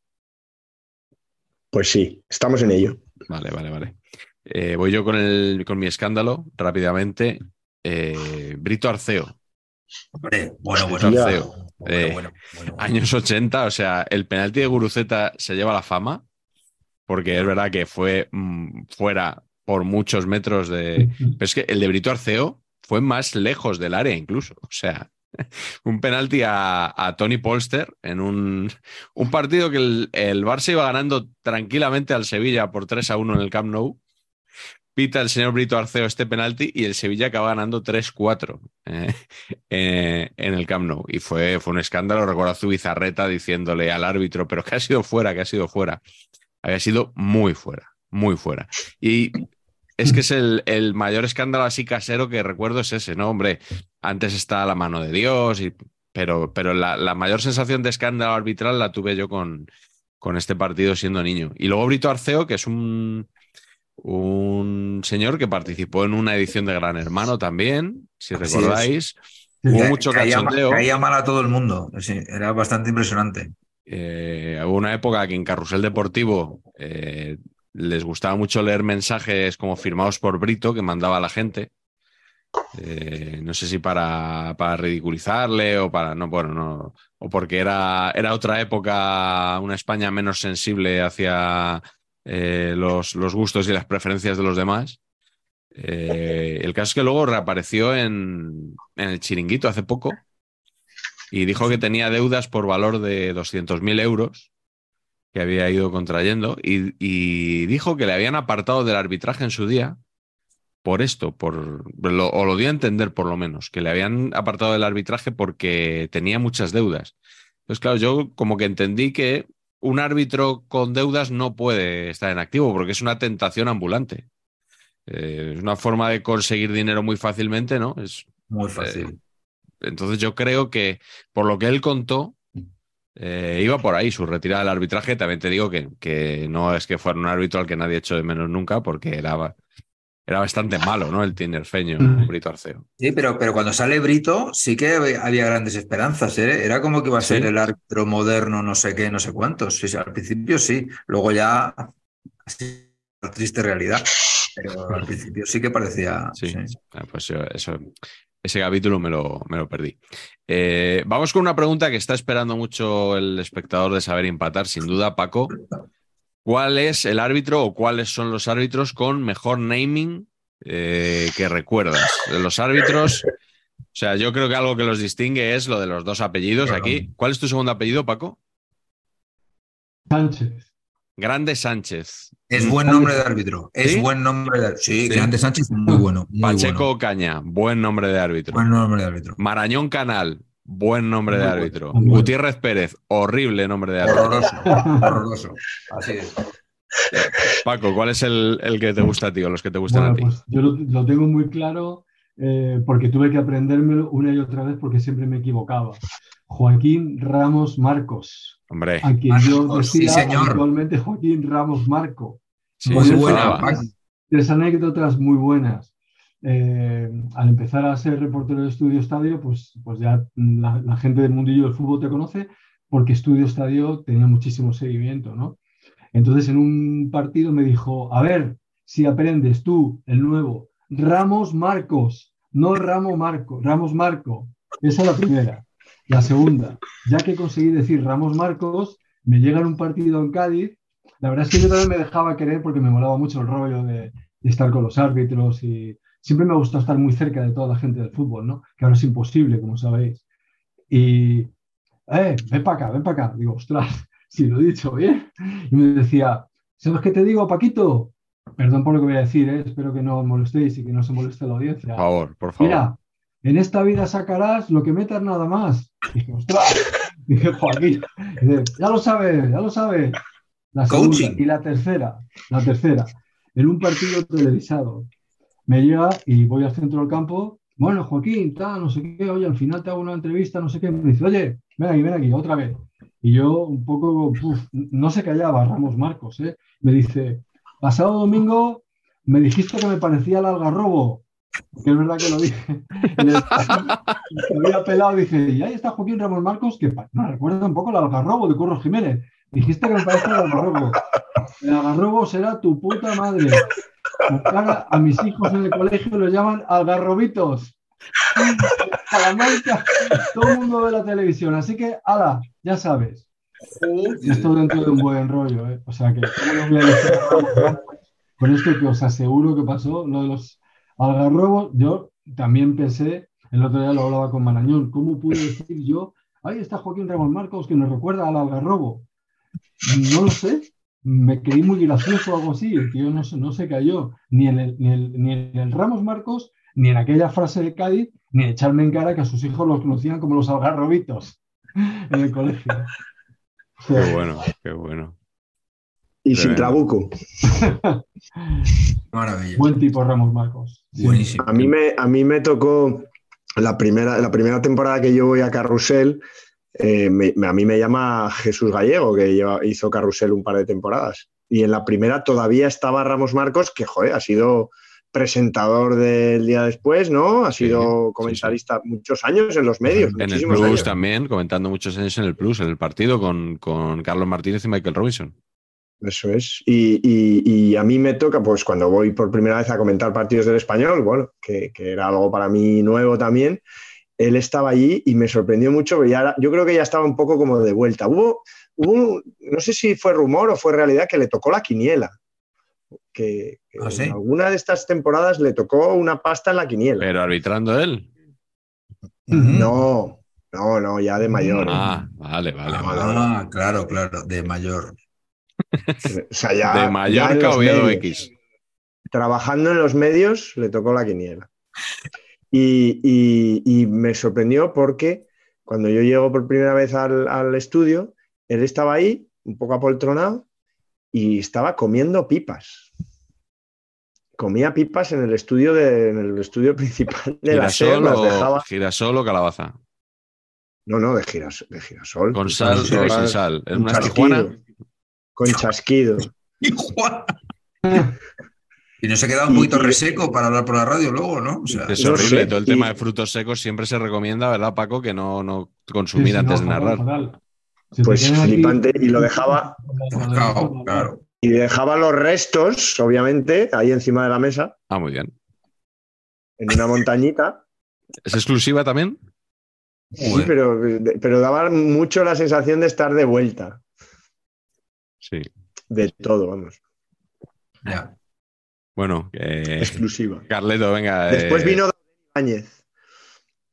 Ca- eh, Carleto, sigue tú con. ¿Cuál es tu naming de árbitro favorito? Pues mira, la- muy rápido, En la te- para que la gente joven se haga una idea. En la temporada 80-81 o 79-80 creo que coincidieron varias temporadas eh, y además tiro para la tierra, un colegiado del Colegio Asturiano, Acebal Pezón, Hombre, por supuesto. pero esa misma temporada en el Colegio Navarro estaba con Don Uriz. Claro, es que- Ah, amigo. Y todo ello regado por el colegiado García Carrión. Que, sabéis, una marca estupenda de La Santísima Trinidad. bodegueros, bodegueros famosos. Todo Así patrocinado que- por Pornhub. Eh, es eh, maravilloso.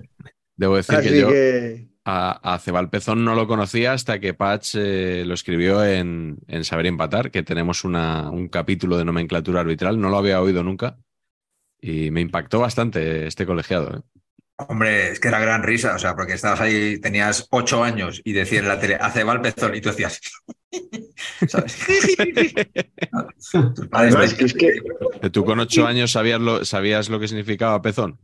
Hombre, por supuesto. Fuiste muy.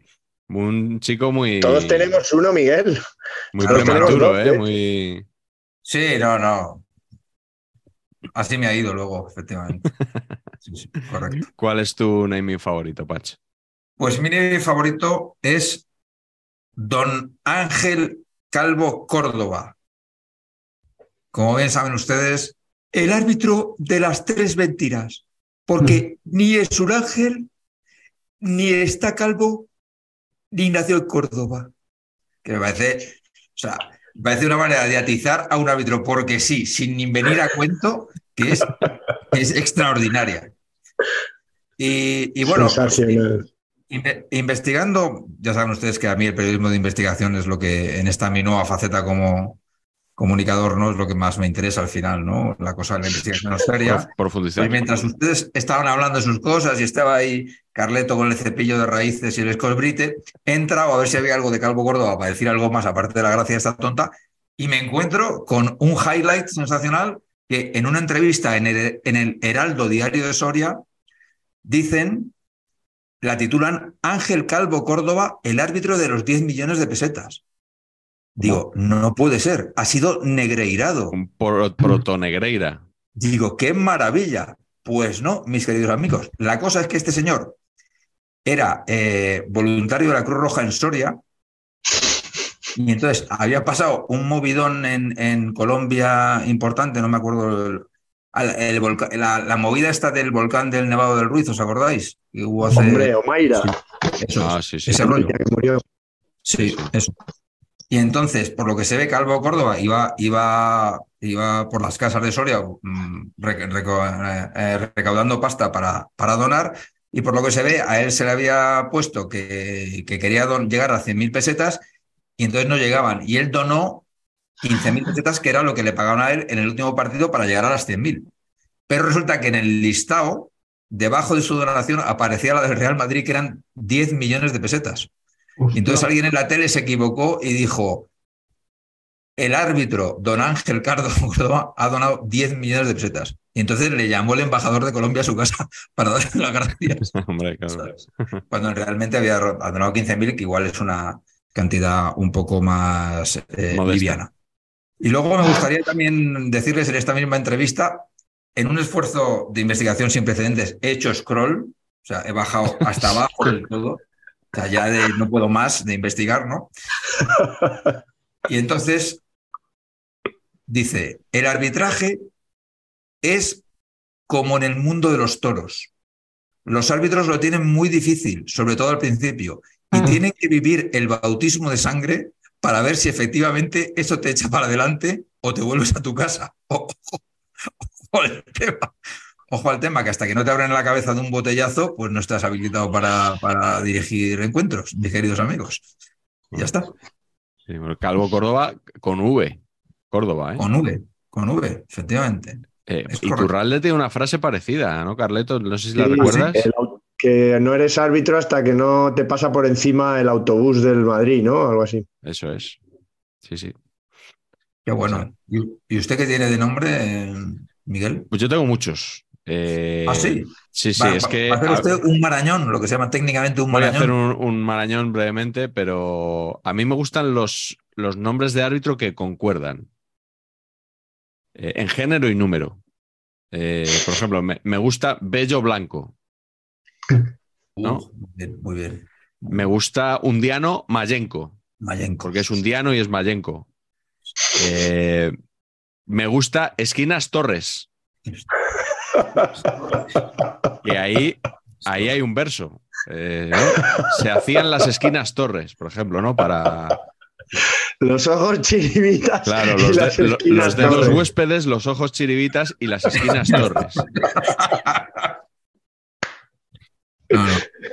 Sensacional. Esos son, los, sensacional. esos son los que me gustan, ¿no? Luego también, Porque eh, Japón-Sevilla no también, concuerda. también lo ¿Sí? tengo. Sí, sí, También. concuerdo. Lo tenía Pero aquí, es país-ciudad. Pero, es, pero forma una unidad. Forma una unidad. Japón-Sevilla, ¿no? Puede ser un viaje. Eh, Con hijuelas. Claro. quizá, quizá el que mejor concuerda, que también forma una unidad, es Pino Zamorano. Pino Como una especie protegida, ¿no? Es sensacional. Es Hay que, hay que proteger el pino zamorano, que, Bravo. que, que quedan pocos. Y luego, no sé. Bravo. eh, eh, el mejor de todos quizás sea uno que es Arcediano Monestillo. Arcero Monestrillo. O Joder. sea, este señor tiene nombre de. Señor, ha tenido usted un árbitro, ¿no? Arcediano Sí, Monestillo. no, Totalmente. Pero bueno, ya habéis pillado un poco. Ramos Marcos, por ejemplo, también concuerda en, en género y número, pero no casa tan bien como, como estos otros No. que os he dicho. Bueno, vamos- con la, con la siguiente pregunta. Paco, bueno. ¿Cuál es tu historieta arbitral favorita? Mister- Bueno, yo creo que las he contado todas. Tenía la de Bueno, la siguiente, siguiente pregunta. La de Andújar, la de Martín Navarrete. Bueno, hay una, hay una que, que me acuerdo mucho eh, con, con Pérez Sánchez, que recordáis, fallecido árbitro murciano, Sí. José Francisco. que- el de la historia de cuánto queda José Francisco, que era una persona sensacional. Era profesor de escuela, eh, súper educado. Historia, creo. Pro- ¿Profesor de historia puede ser? ¿Ah, sí? Y, y yo coincidía siempre con él en partidos en Valencia. Y es que era, mm, yo no sabía quién entrevistaba a quién, porque parecía que él, él tenía mucho interés ya en los medios de comunicación y preguntaba mucho, ¿no? Bueno, ¿qué tal? ¿Y cómo estás? Hablaba así un poco tipo Santisteban en el Madrid, eh, Carlos Marañón lo habrá conocido, bueno, ¿y qué tal? ¿Cómo va todo? ¿Qué tal te tratan en la televisión? No sé qué, como encorvándose un poco. Y yo me acuerdo que le dije, eh, joder, tú lo que tienes que hacer, pues, bueno, es que yo te veo a ti que te gusta esto de lo, colabora con nosotros alguna vez. Sí, tú crees que yo, no sé, no sé, igual, así con acento murciano, ¿no? Igual a lo mejor me decido y no sé qué. Pasó tiempo, ya le perdí la pista y entonces fue cuando le, escuché colaborando con los de la cadena SER y el famoso ¿cuánto queda, José Francisco? Y, me alegro mucho. Ahora él ya no está, pero se ha quedado el ¿cuánto queda? Sí, sí, sí. me alegro mucho y le echo mucho de menos porque llegamos a tener cierta, cierto buen, buen rollo entre, entre los dos. Eh, siempre preguntándonos, bueno, ¿y tú qué tal vas? Bueno, aquí arbitrar, a ver, a ver qué tal, a ver qué tal se me da hoy. Le tenía mucho cariño a él, a Pérez Sánchez. La verdad que era entrañable, ¿eh? Pérez Sánchez, que yo creo que llega un poco de rebote. Yo creo que él llega cuando se va a Ramos Marcos a, Canal Plus, que deja un poco, él estaba en la serie, y, yo creo que tienen que buscar ahí una solución. Y que al principio igual no, tampoco les convencía mucho, por lo menos Manolo Lama le metía mucha caña siempre en las retransmisiones. Yo tenía la impresión de que no les gustaba mucho, pero al final lo, lo integraron también en la familia que ya pasó a la historia de la radio, la, frase esa de cuánto queda José Francisco, ¿no? Es que los de la cadena SER, yo empecé allí eh, en la cadena SER y bueno, ha cambiado mucho, ¿no? Pero había que juntar ahí a De la Morena, a Lama, gritos, llega Pérez Sánchez todo educado, todo tranquilo, casi más como un fraile que como un árbitro. Efectivamente, parecía no cuadrar mucho. Y si me permites, Miguel, tengo que recordar, tengo que, además lo vais todos a recordar enseguida, la famosa final del agua en el Bernabéu con García Ganda en el año 95, ese árbitro saliendo a comprobar que no se podía seguir jugando con el agua hasta aquí, ah. del Bernabéu. Y el tío no perdió la compostura, ¿eh? con su bigotillo, todo elegante, con el agua por aquí, una estrella que veía allí flotando, esa imagen. Qué buena. Guardada para siempre.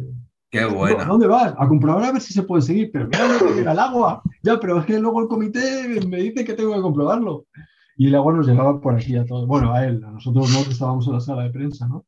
Pero a él sí. Hay un plano, yo me acordaré siempre, ese plano de saliendo y, el agua por aquí. Fantástico. Tremendo partido histórico. Sí, yo creo que no habíamos hablado nunca de, esa final de Copa.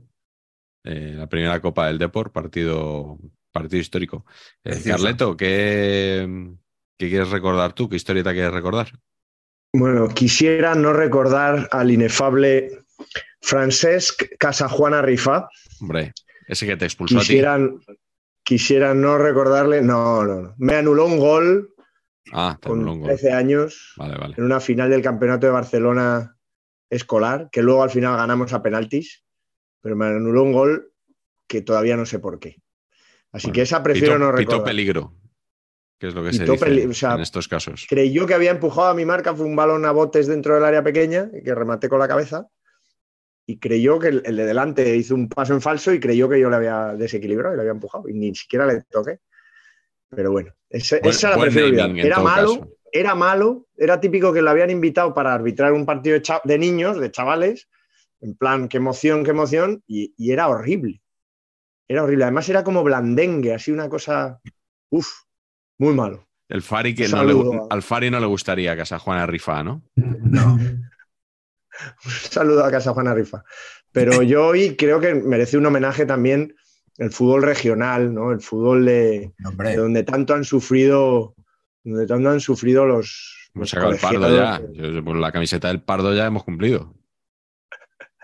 Bueno, yo quiero recordar una anécdota chascarrillo, pero bueno, a ver si, a ver si convalida chiste y nos dan algo. Em, mi abuelo, Antonio Pérez Marañón, futbolista, bueno, pero de regional, aunque en la mili tuvo ficha de la Real Sociedad, hizo la mili de esas de dos años en San Sebastián y, llegó a tener ficha de la Real, aunque no debutó, la pondremos. Puede que la podamos poner por aquí ahora, así. Miguel. Y, jugó, pues eso, en el equipo de Olite, en el de River y tal, y jugó en un equipo em, donde le pagaban algo más que en su propio pueblo. Él tenía, llevaba una especie de bar y se lo boicotearon porque se fue a jugar al pueblo de, bueno, no, era el de al lado, pero casi el de al lado. Historias, de, historias de la regional.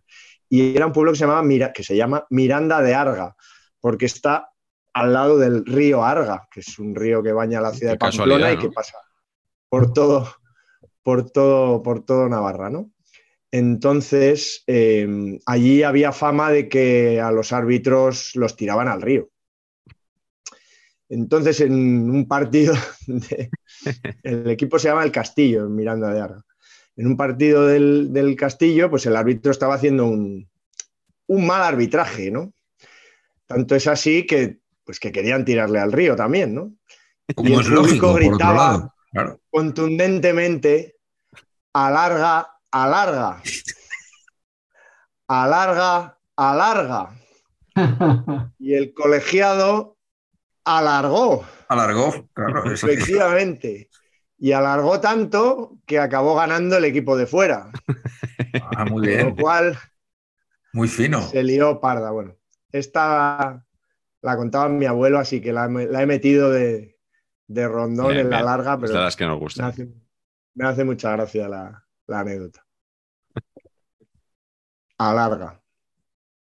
Patch, ¿cuál Alarga, Miguel. No, no, que alargue Patch ahora. ¿Cuál es tu historieta?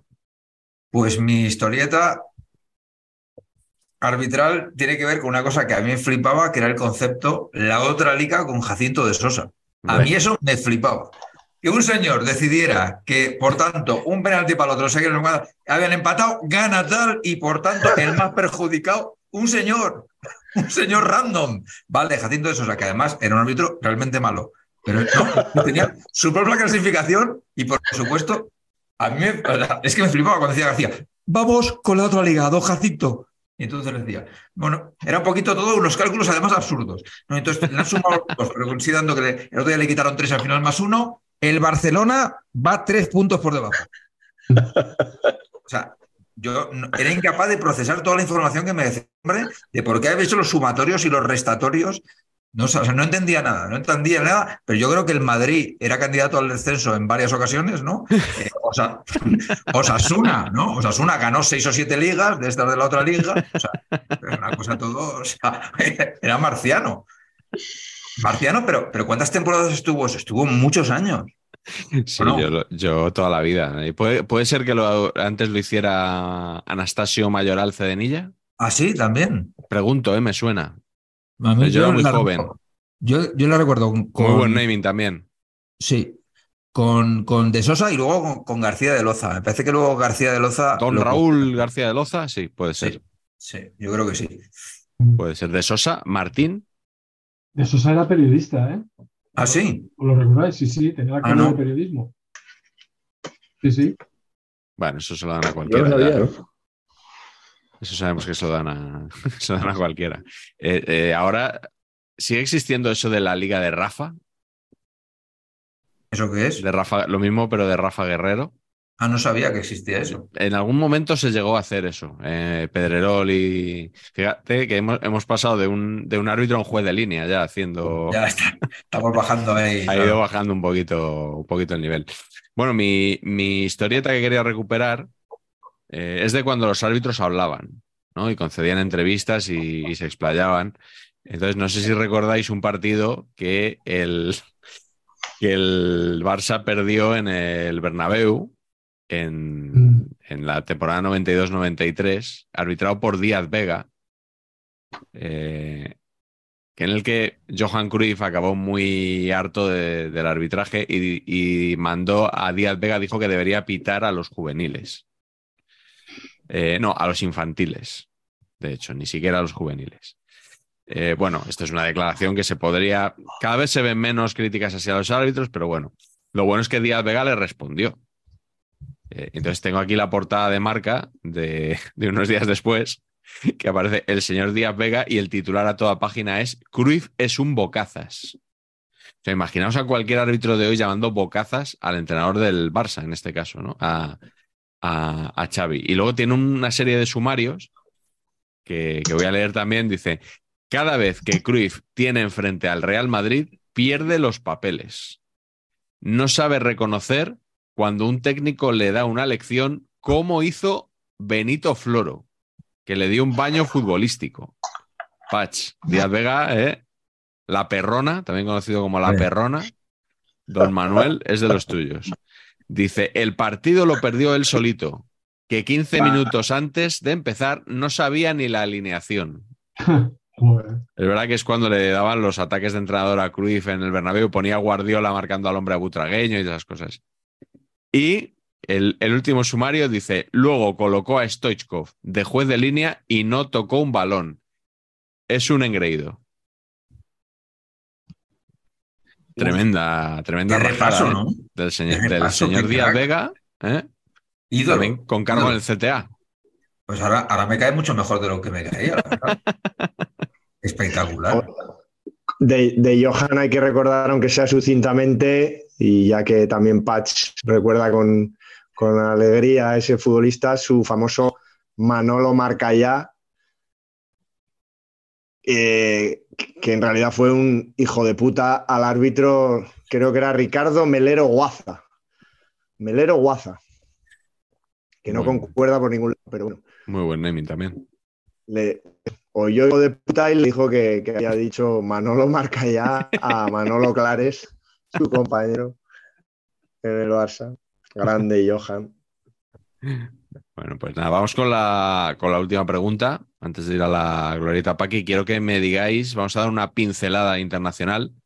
Eh, Paco, ¿cuál es tu árbitro favorito de otros países? Bueno, pues también muy fácil, eh, Pierluigi Colina. Hombre. Mira usted. Aquí no, aquí no has arriesgado, Paco. No, nada, nada.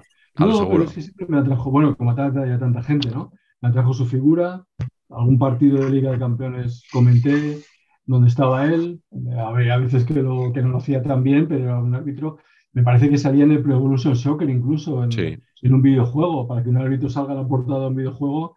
Incluso a veces hay gente que te pregunta si sigue pitando. Yo creo que su imagen se ha quedado tanto que parece que todavía no se han retirado. Madre ¿no? pues para mí, no sé, tenía físicamente fuerte. Luego, pues gustaría más o gustaría menos, pero a mí era el árbitro que me daba buen rollo. Me daba rollo internacional. ¿no? Cuando daba colina por medio, pues Liga de Campeones, competiciones importantes, Sí. me gustaba, me gustaba mucho.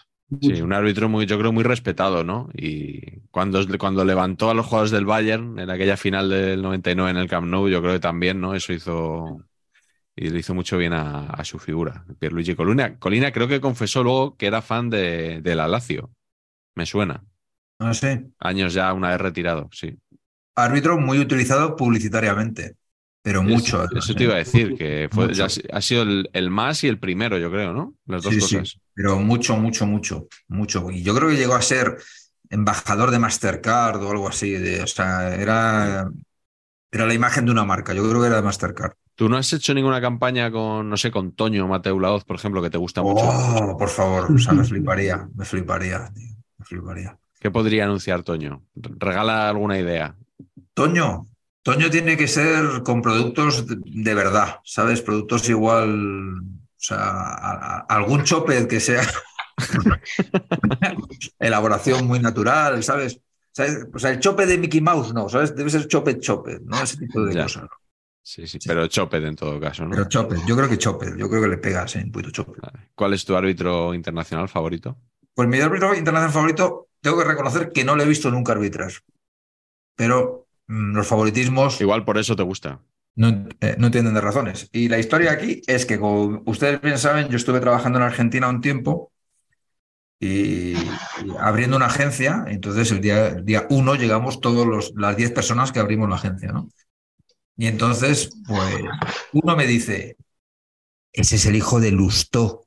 Y digo, ¿en narices era Lustó? Le Comandán. Claro, yo pensé eso, lo mismo que tú. Digo, Custó todavía, pero Lustó no lo trabajó. No, no, es su padre, es Juan Carlos Lustó, que es un árbitro súper famoso aquí y que, y que fue el que, el que representó a Argentina en Italia 90. Y he visto que nos pitó a nosotros. ¿Ah, sí? En Bélgica-España lo pita Lustó. Ah, bueno, ganamos. Honestamente, no me acordaba de nada, no sabía quién era, pero era súper famoso. Y el chico se llama Patricio, y le damos el pato, Pato Lustó, y el tío ya quería, y cuando era, tenía ahí, era recién, acababa de terminar la carrera, fue, fue su primer trabajo en mi agencia, debía tener 21 o 22 años, y ya me contaba que se pegaba unas palizas de la leche todos los fines de semana para ir a arbitrar a 800 kilómetros y, y que se iba en coche, que conducía él y se iba con los líneas, a todo como muy tal. Y que quería hacer carrera en el arbitraje a pesar de que era hijo de papá, ¿sabes? Que todo el mundo consideraba que estaba ahí porque era el hijo de Lustó.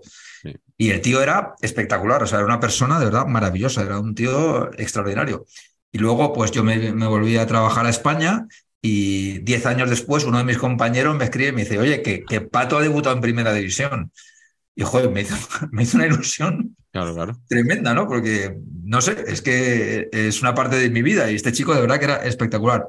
Y Pato, pues llegó a ser internacional. Igual no fue el mejor árbitro de Argentina, eh, se retiró hace dos o tres temporadas, pero llegó a ser internacional y todo. Pa- El Patito Lusto, que es un crack absoluto.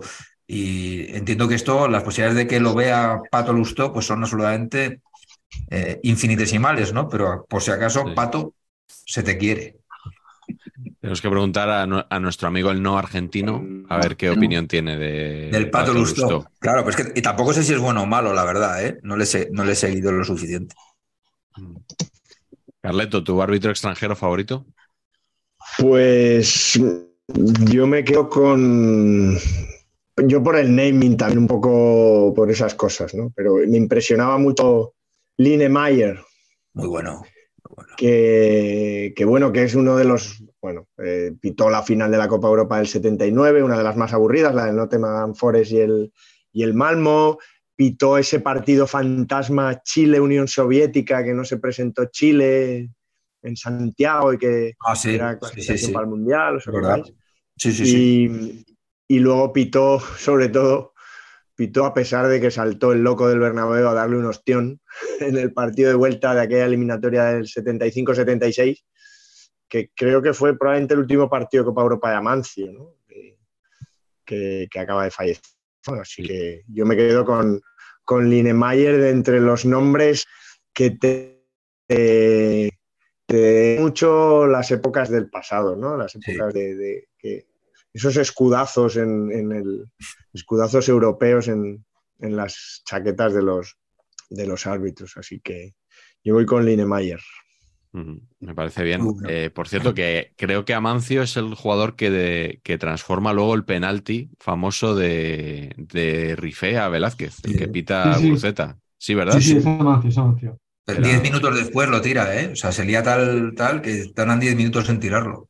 Bueno, pues Expulsa eh, a Eladio, Uluceta. Sí. eh, voy yo con mi árbitro favorito, que es Michel Botrot. Eh, Hombre, seguramente recordaréis por qué. Sí, sí. Jesús Gil. Re- recordamos, recordamos. Exactamente. Exactamente, por Jesús. Gil. Bueno, primero salía en el álbum de la Euro 88. Botrot había.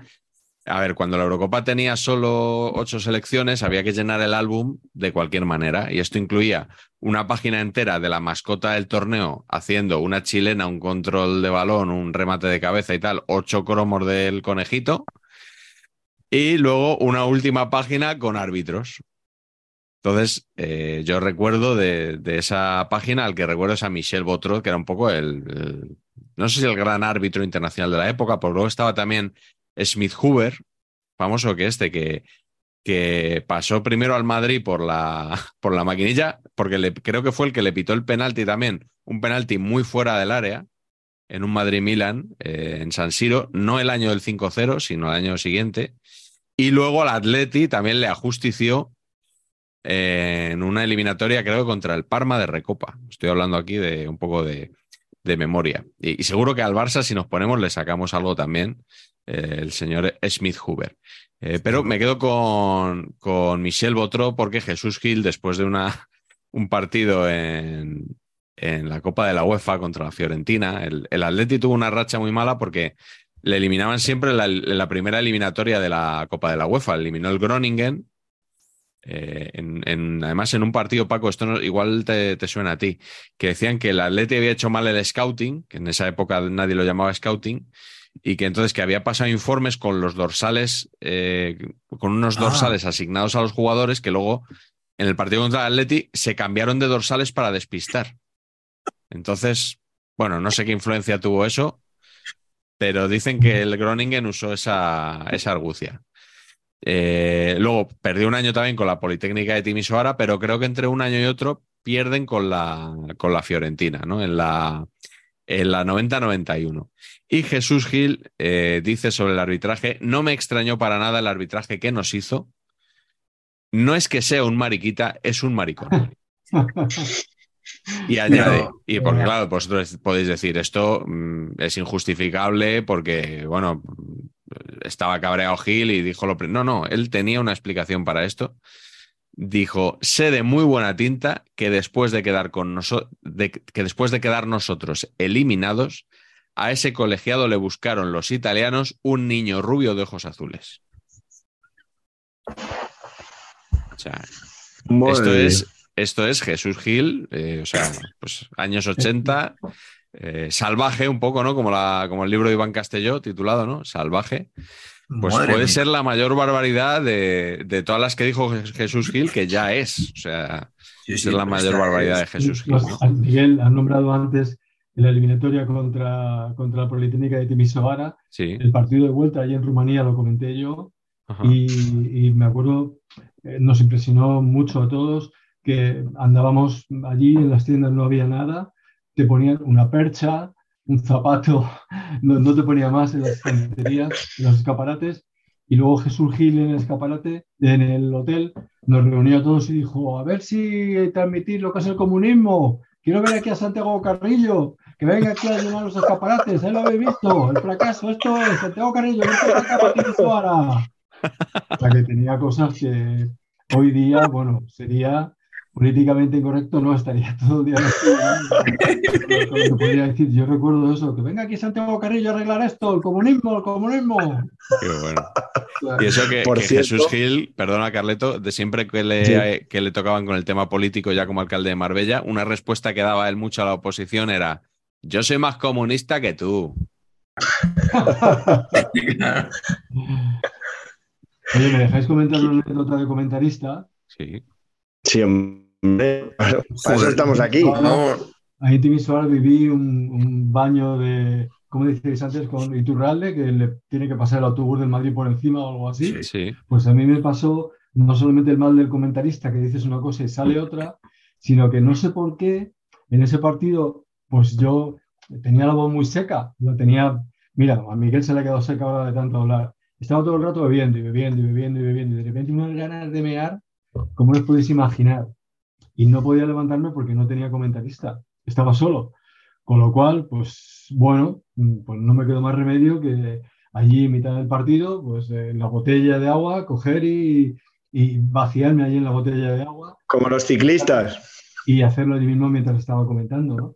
Matías siempre comenta que una vez se cayó, ¡ay, tal, no sé qué! Y siguió comentando, pues en mi caso fue aquello que, ¿qué hago? ¿Qué hago? Dejo la transmisión aquí, que el sonido Claro. ambiente y me voy. No, no, pues tranquilamente, con apuro y con naturalidad, debajo de la mesa, eh, pues eh, llené la botella otra vez de lo que había bebido, lo, lo devolví a la botella, ya un poco más ácido, digamos, ¿no? Madre mía.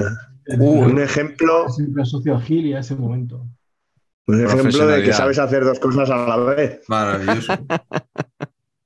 Muy difícil. Es muy difícil mear y hacer otra cosa. Ay. Pero bueno, no, yo al hilo de Timisoara, que deciros simplemente, modo de coda, que, que el árbitro en las películas de fútbol tiene, o sea, las películas, hay muchas películas con árbitro.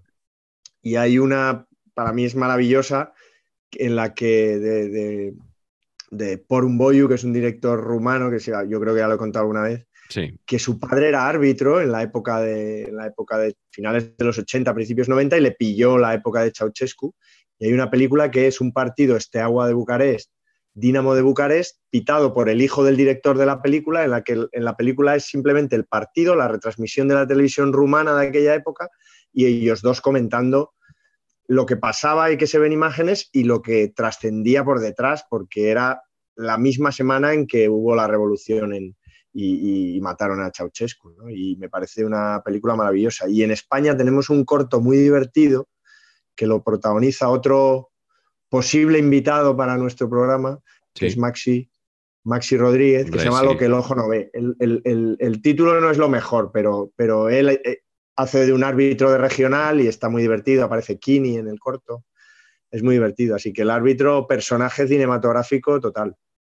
Sí, sí, tiene que venir Maxi, que yo leí su libro del Sporting, además, su hooligan ilustrado. Eh, así que sí, tiene, tiene que venir. Y yo voy a ir a, a paquetes próximamente. ¿eh? Confirmo Hombre, mi suerte. asistencia. Pues Que nada, hijo. están, que están haciendo cosas muy raras últimamente. Sacan programas vintage, hacen cosas ahí. ¿Pintas como Paco? Sí, pero mal. Pero como Paco, pero mal. Sí, pero garrafa, claro. Lo Eh. próximo será copiarnos la glorieta Paqui. Ahí estamos.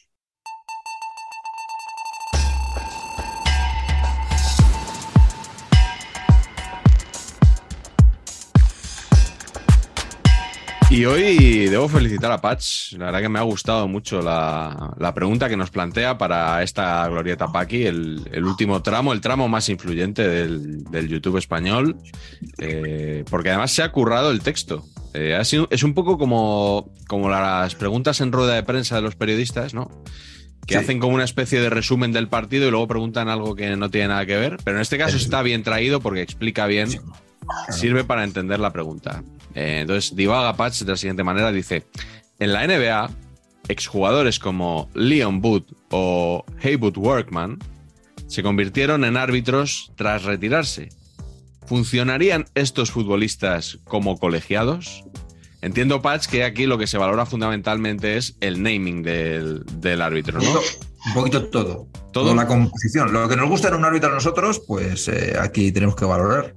Muy bien, pues eh, vamos a ver si nos gustan o no estas opciones. La primera de ellas es Colegio Madrileño, el señor González Blanco. Nos rompe, rompe Paco, rompe Paco, pero me sorprende. Yo creo que Patch está tan loco porque Raúl no entrene al Madrid que de árbitro ya le va bien, ¿no? Ahí está. Es que no tengo más que decir. La lo va usted. Exacto. Exacto. Tú por- Pero tú por- de verdad pienso lo que Paco. Sería un árbitro lamentable. Paco, ¿tú por qué por- no, no, no quieres a Raúl de árbitro? No, yo creo que Raúl tiene la vocación muy clara de entrenador. No le veo de árbitro, no le veo. No, yo, yo tampoco. Yo Yo le tampoco. veo como entrenador del Madrid en un par de años. Va bien el Castilla este año. Sí, sí, sí, sí, sí. Vaya chaval que ha sacado, ¿eh? Sí, pero bueno, claro, es que cuando se emita esto igual vuelve a estar líder el Castilla de, la, de su grupo, de la primera ref. Claro, claro, claro. Ahí con el Depor y el Leganés, ¿no? Está No, el Alcorcón. El Alcorcón sin rima. el Alcorcón. Eso, perdón.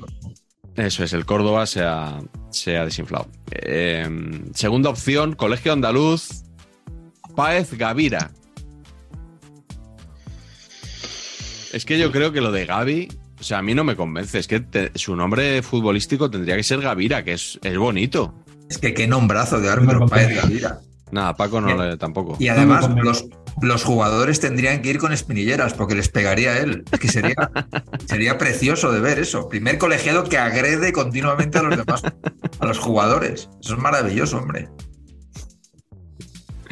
Bueno, eh, igual, ¿tú crees que im- impon- claro, se impondría a base de, de tarjetazo puro y duro, no? Es como lo vemos. Eh, aunque bueno, sí, como a él dicen que le sacan pocas tarjetas para todas las faltas que hace. Igual por eso es un árbitro más permisivo, ¿no? ¿Podría ser? Mm. Podría O, ser. o podría ser, o podría ser al revés, ¿no? El típico, como los entrenadores estos, como Gémez, ¿no? Que era el central leñero y ese era la ley del toque-toque. Pues ese tipo de cosas, ¿no? Igual te sale un árbitro que es totalmente. Todo lo contrario, distinto. ¿no? Que no pasa una. Claro. Bueno, tercera opción de la glorieta Paqui de hoy. Colegio Vasco, vencedor París. Sí. Sí, esto es un... Es que con- es ese nombre, ¿no? Sí, Este es que que es un desperdicio, es un desperdicio, Sí. si no. Y valdría igual vencedor París. Total. Claro, pero es que el apellido es París, por lo que yo he Es visto. París. Yo he visto París. París. He visto París. Sí. Bueno, pues eh, buena, buena opción. Eh, este igual, este que viene ahora, igual lo vamos a tener que explicar un poco porque la Sí, gente no va a saber quién es. Colegio Canario, Hernández Unpiérrez. O sea, Unpiérrez es Aridane, el central de Osasuna. El hombre con más pelo de, de la Liga Santander, o como se llame ahora. Pero que pite Con. Claro, tiene, él tiene que conservar el, el look, ¿no? Digamos, para colegiarse. todo lo contrario que Colina, diferente. Eso es. Colona. Correcto, correcto. Sí, sí, sí. Colona. Así es. Eh, siguiente opción, Colegio Andaluz, Ramos García.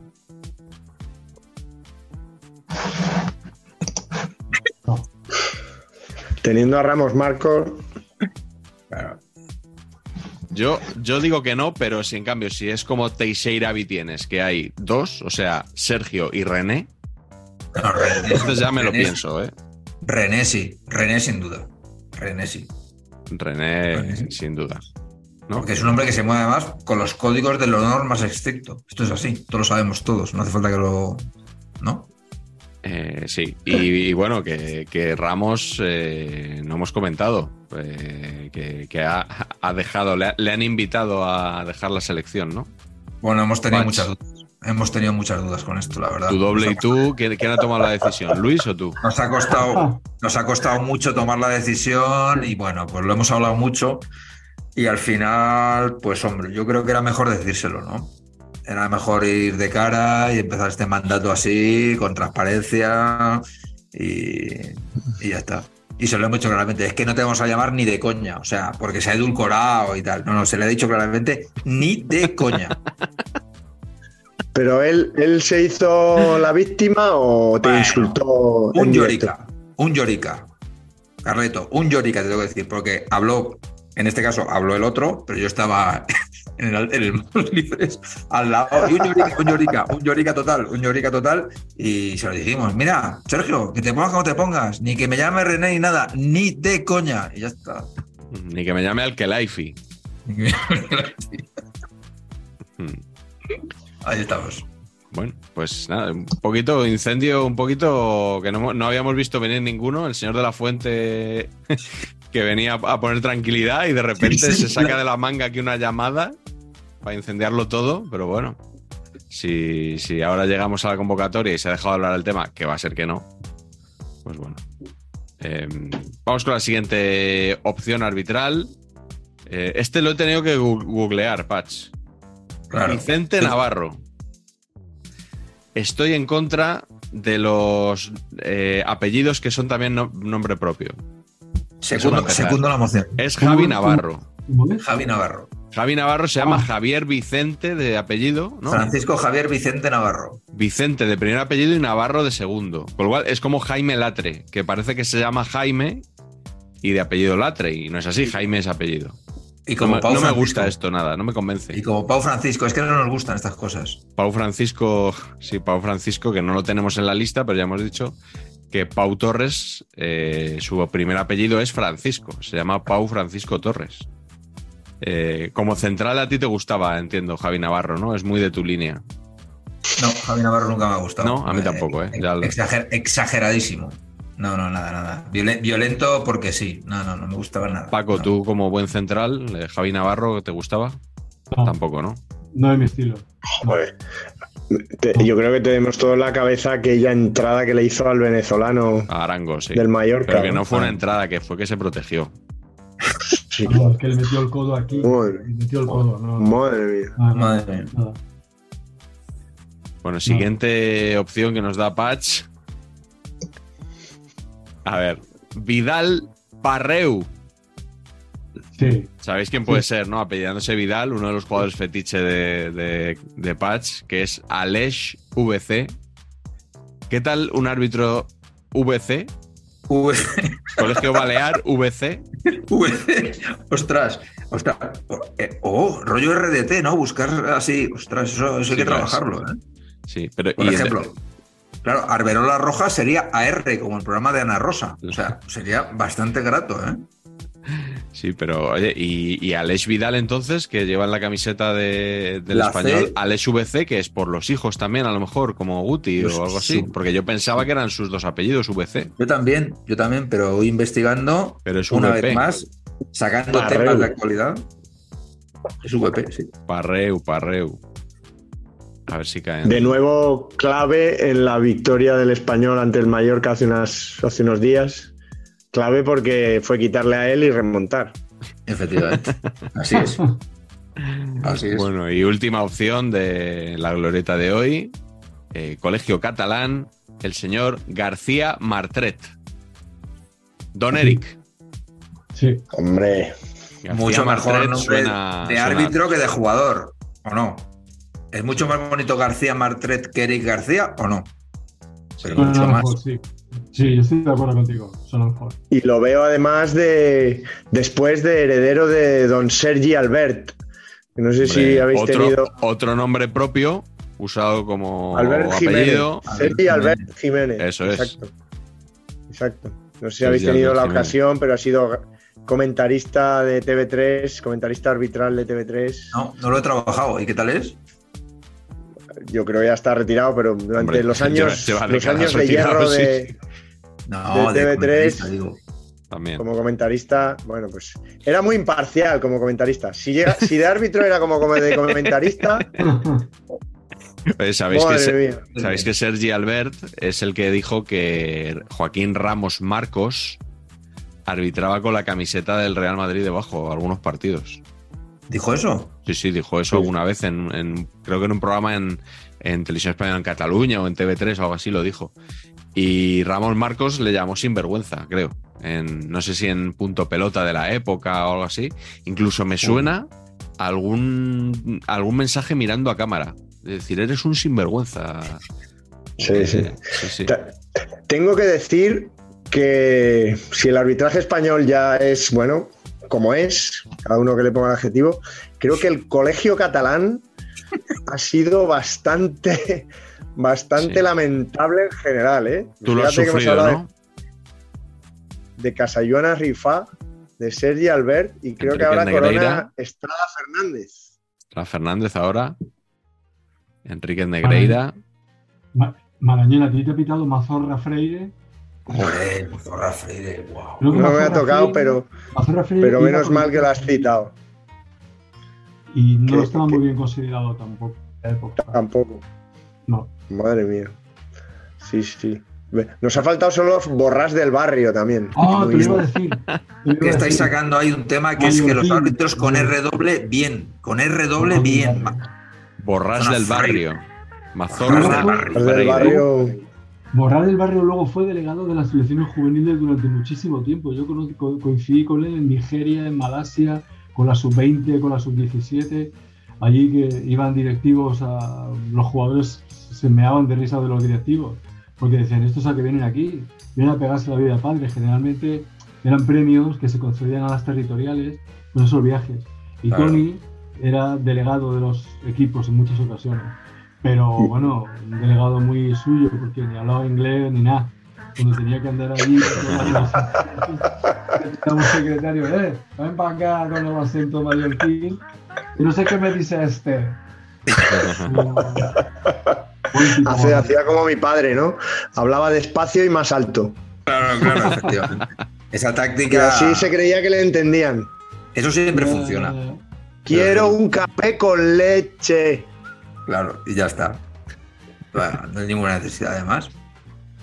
Yo me acuerdo de Borrás del Barrio que ya, es que durante unos tiempos tuvieron cromos los árbitros Sí, y el cromo era con cuatro, Con en, cuatro. en un cromo cabían cuatro. sí. Sí, sí. Y de ese Borrás del Barrio lo Era cuando ahí. Panini no abusaba todavía, Miguel, que todavía era una cosa seria, ¿sabes? Sí, sí. No te hacía No había comprar un cromo por 700 árbitro. cromos. Sería este, ¿no? Ediciones este. Este, en Igual. fútbol en acción yo creo que Sí. estaban, por ejemplo. Mm. Oye, que no se acaba el programa sin nombrar, por favor, a Barón Aceitón. Ostras.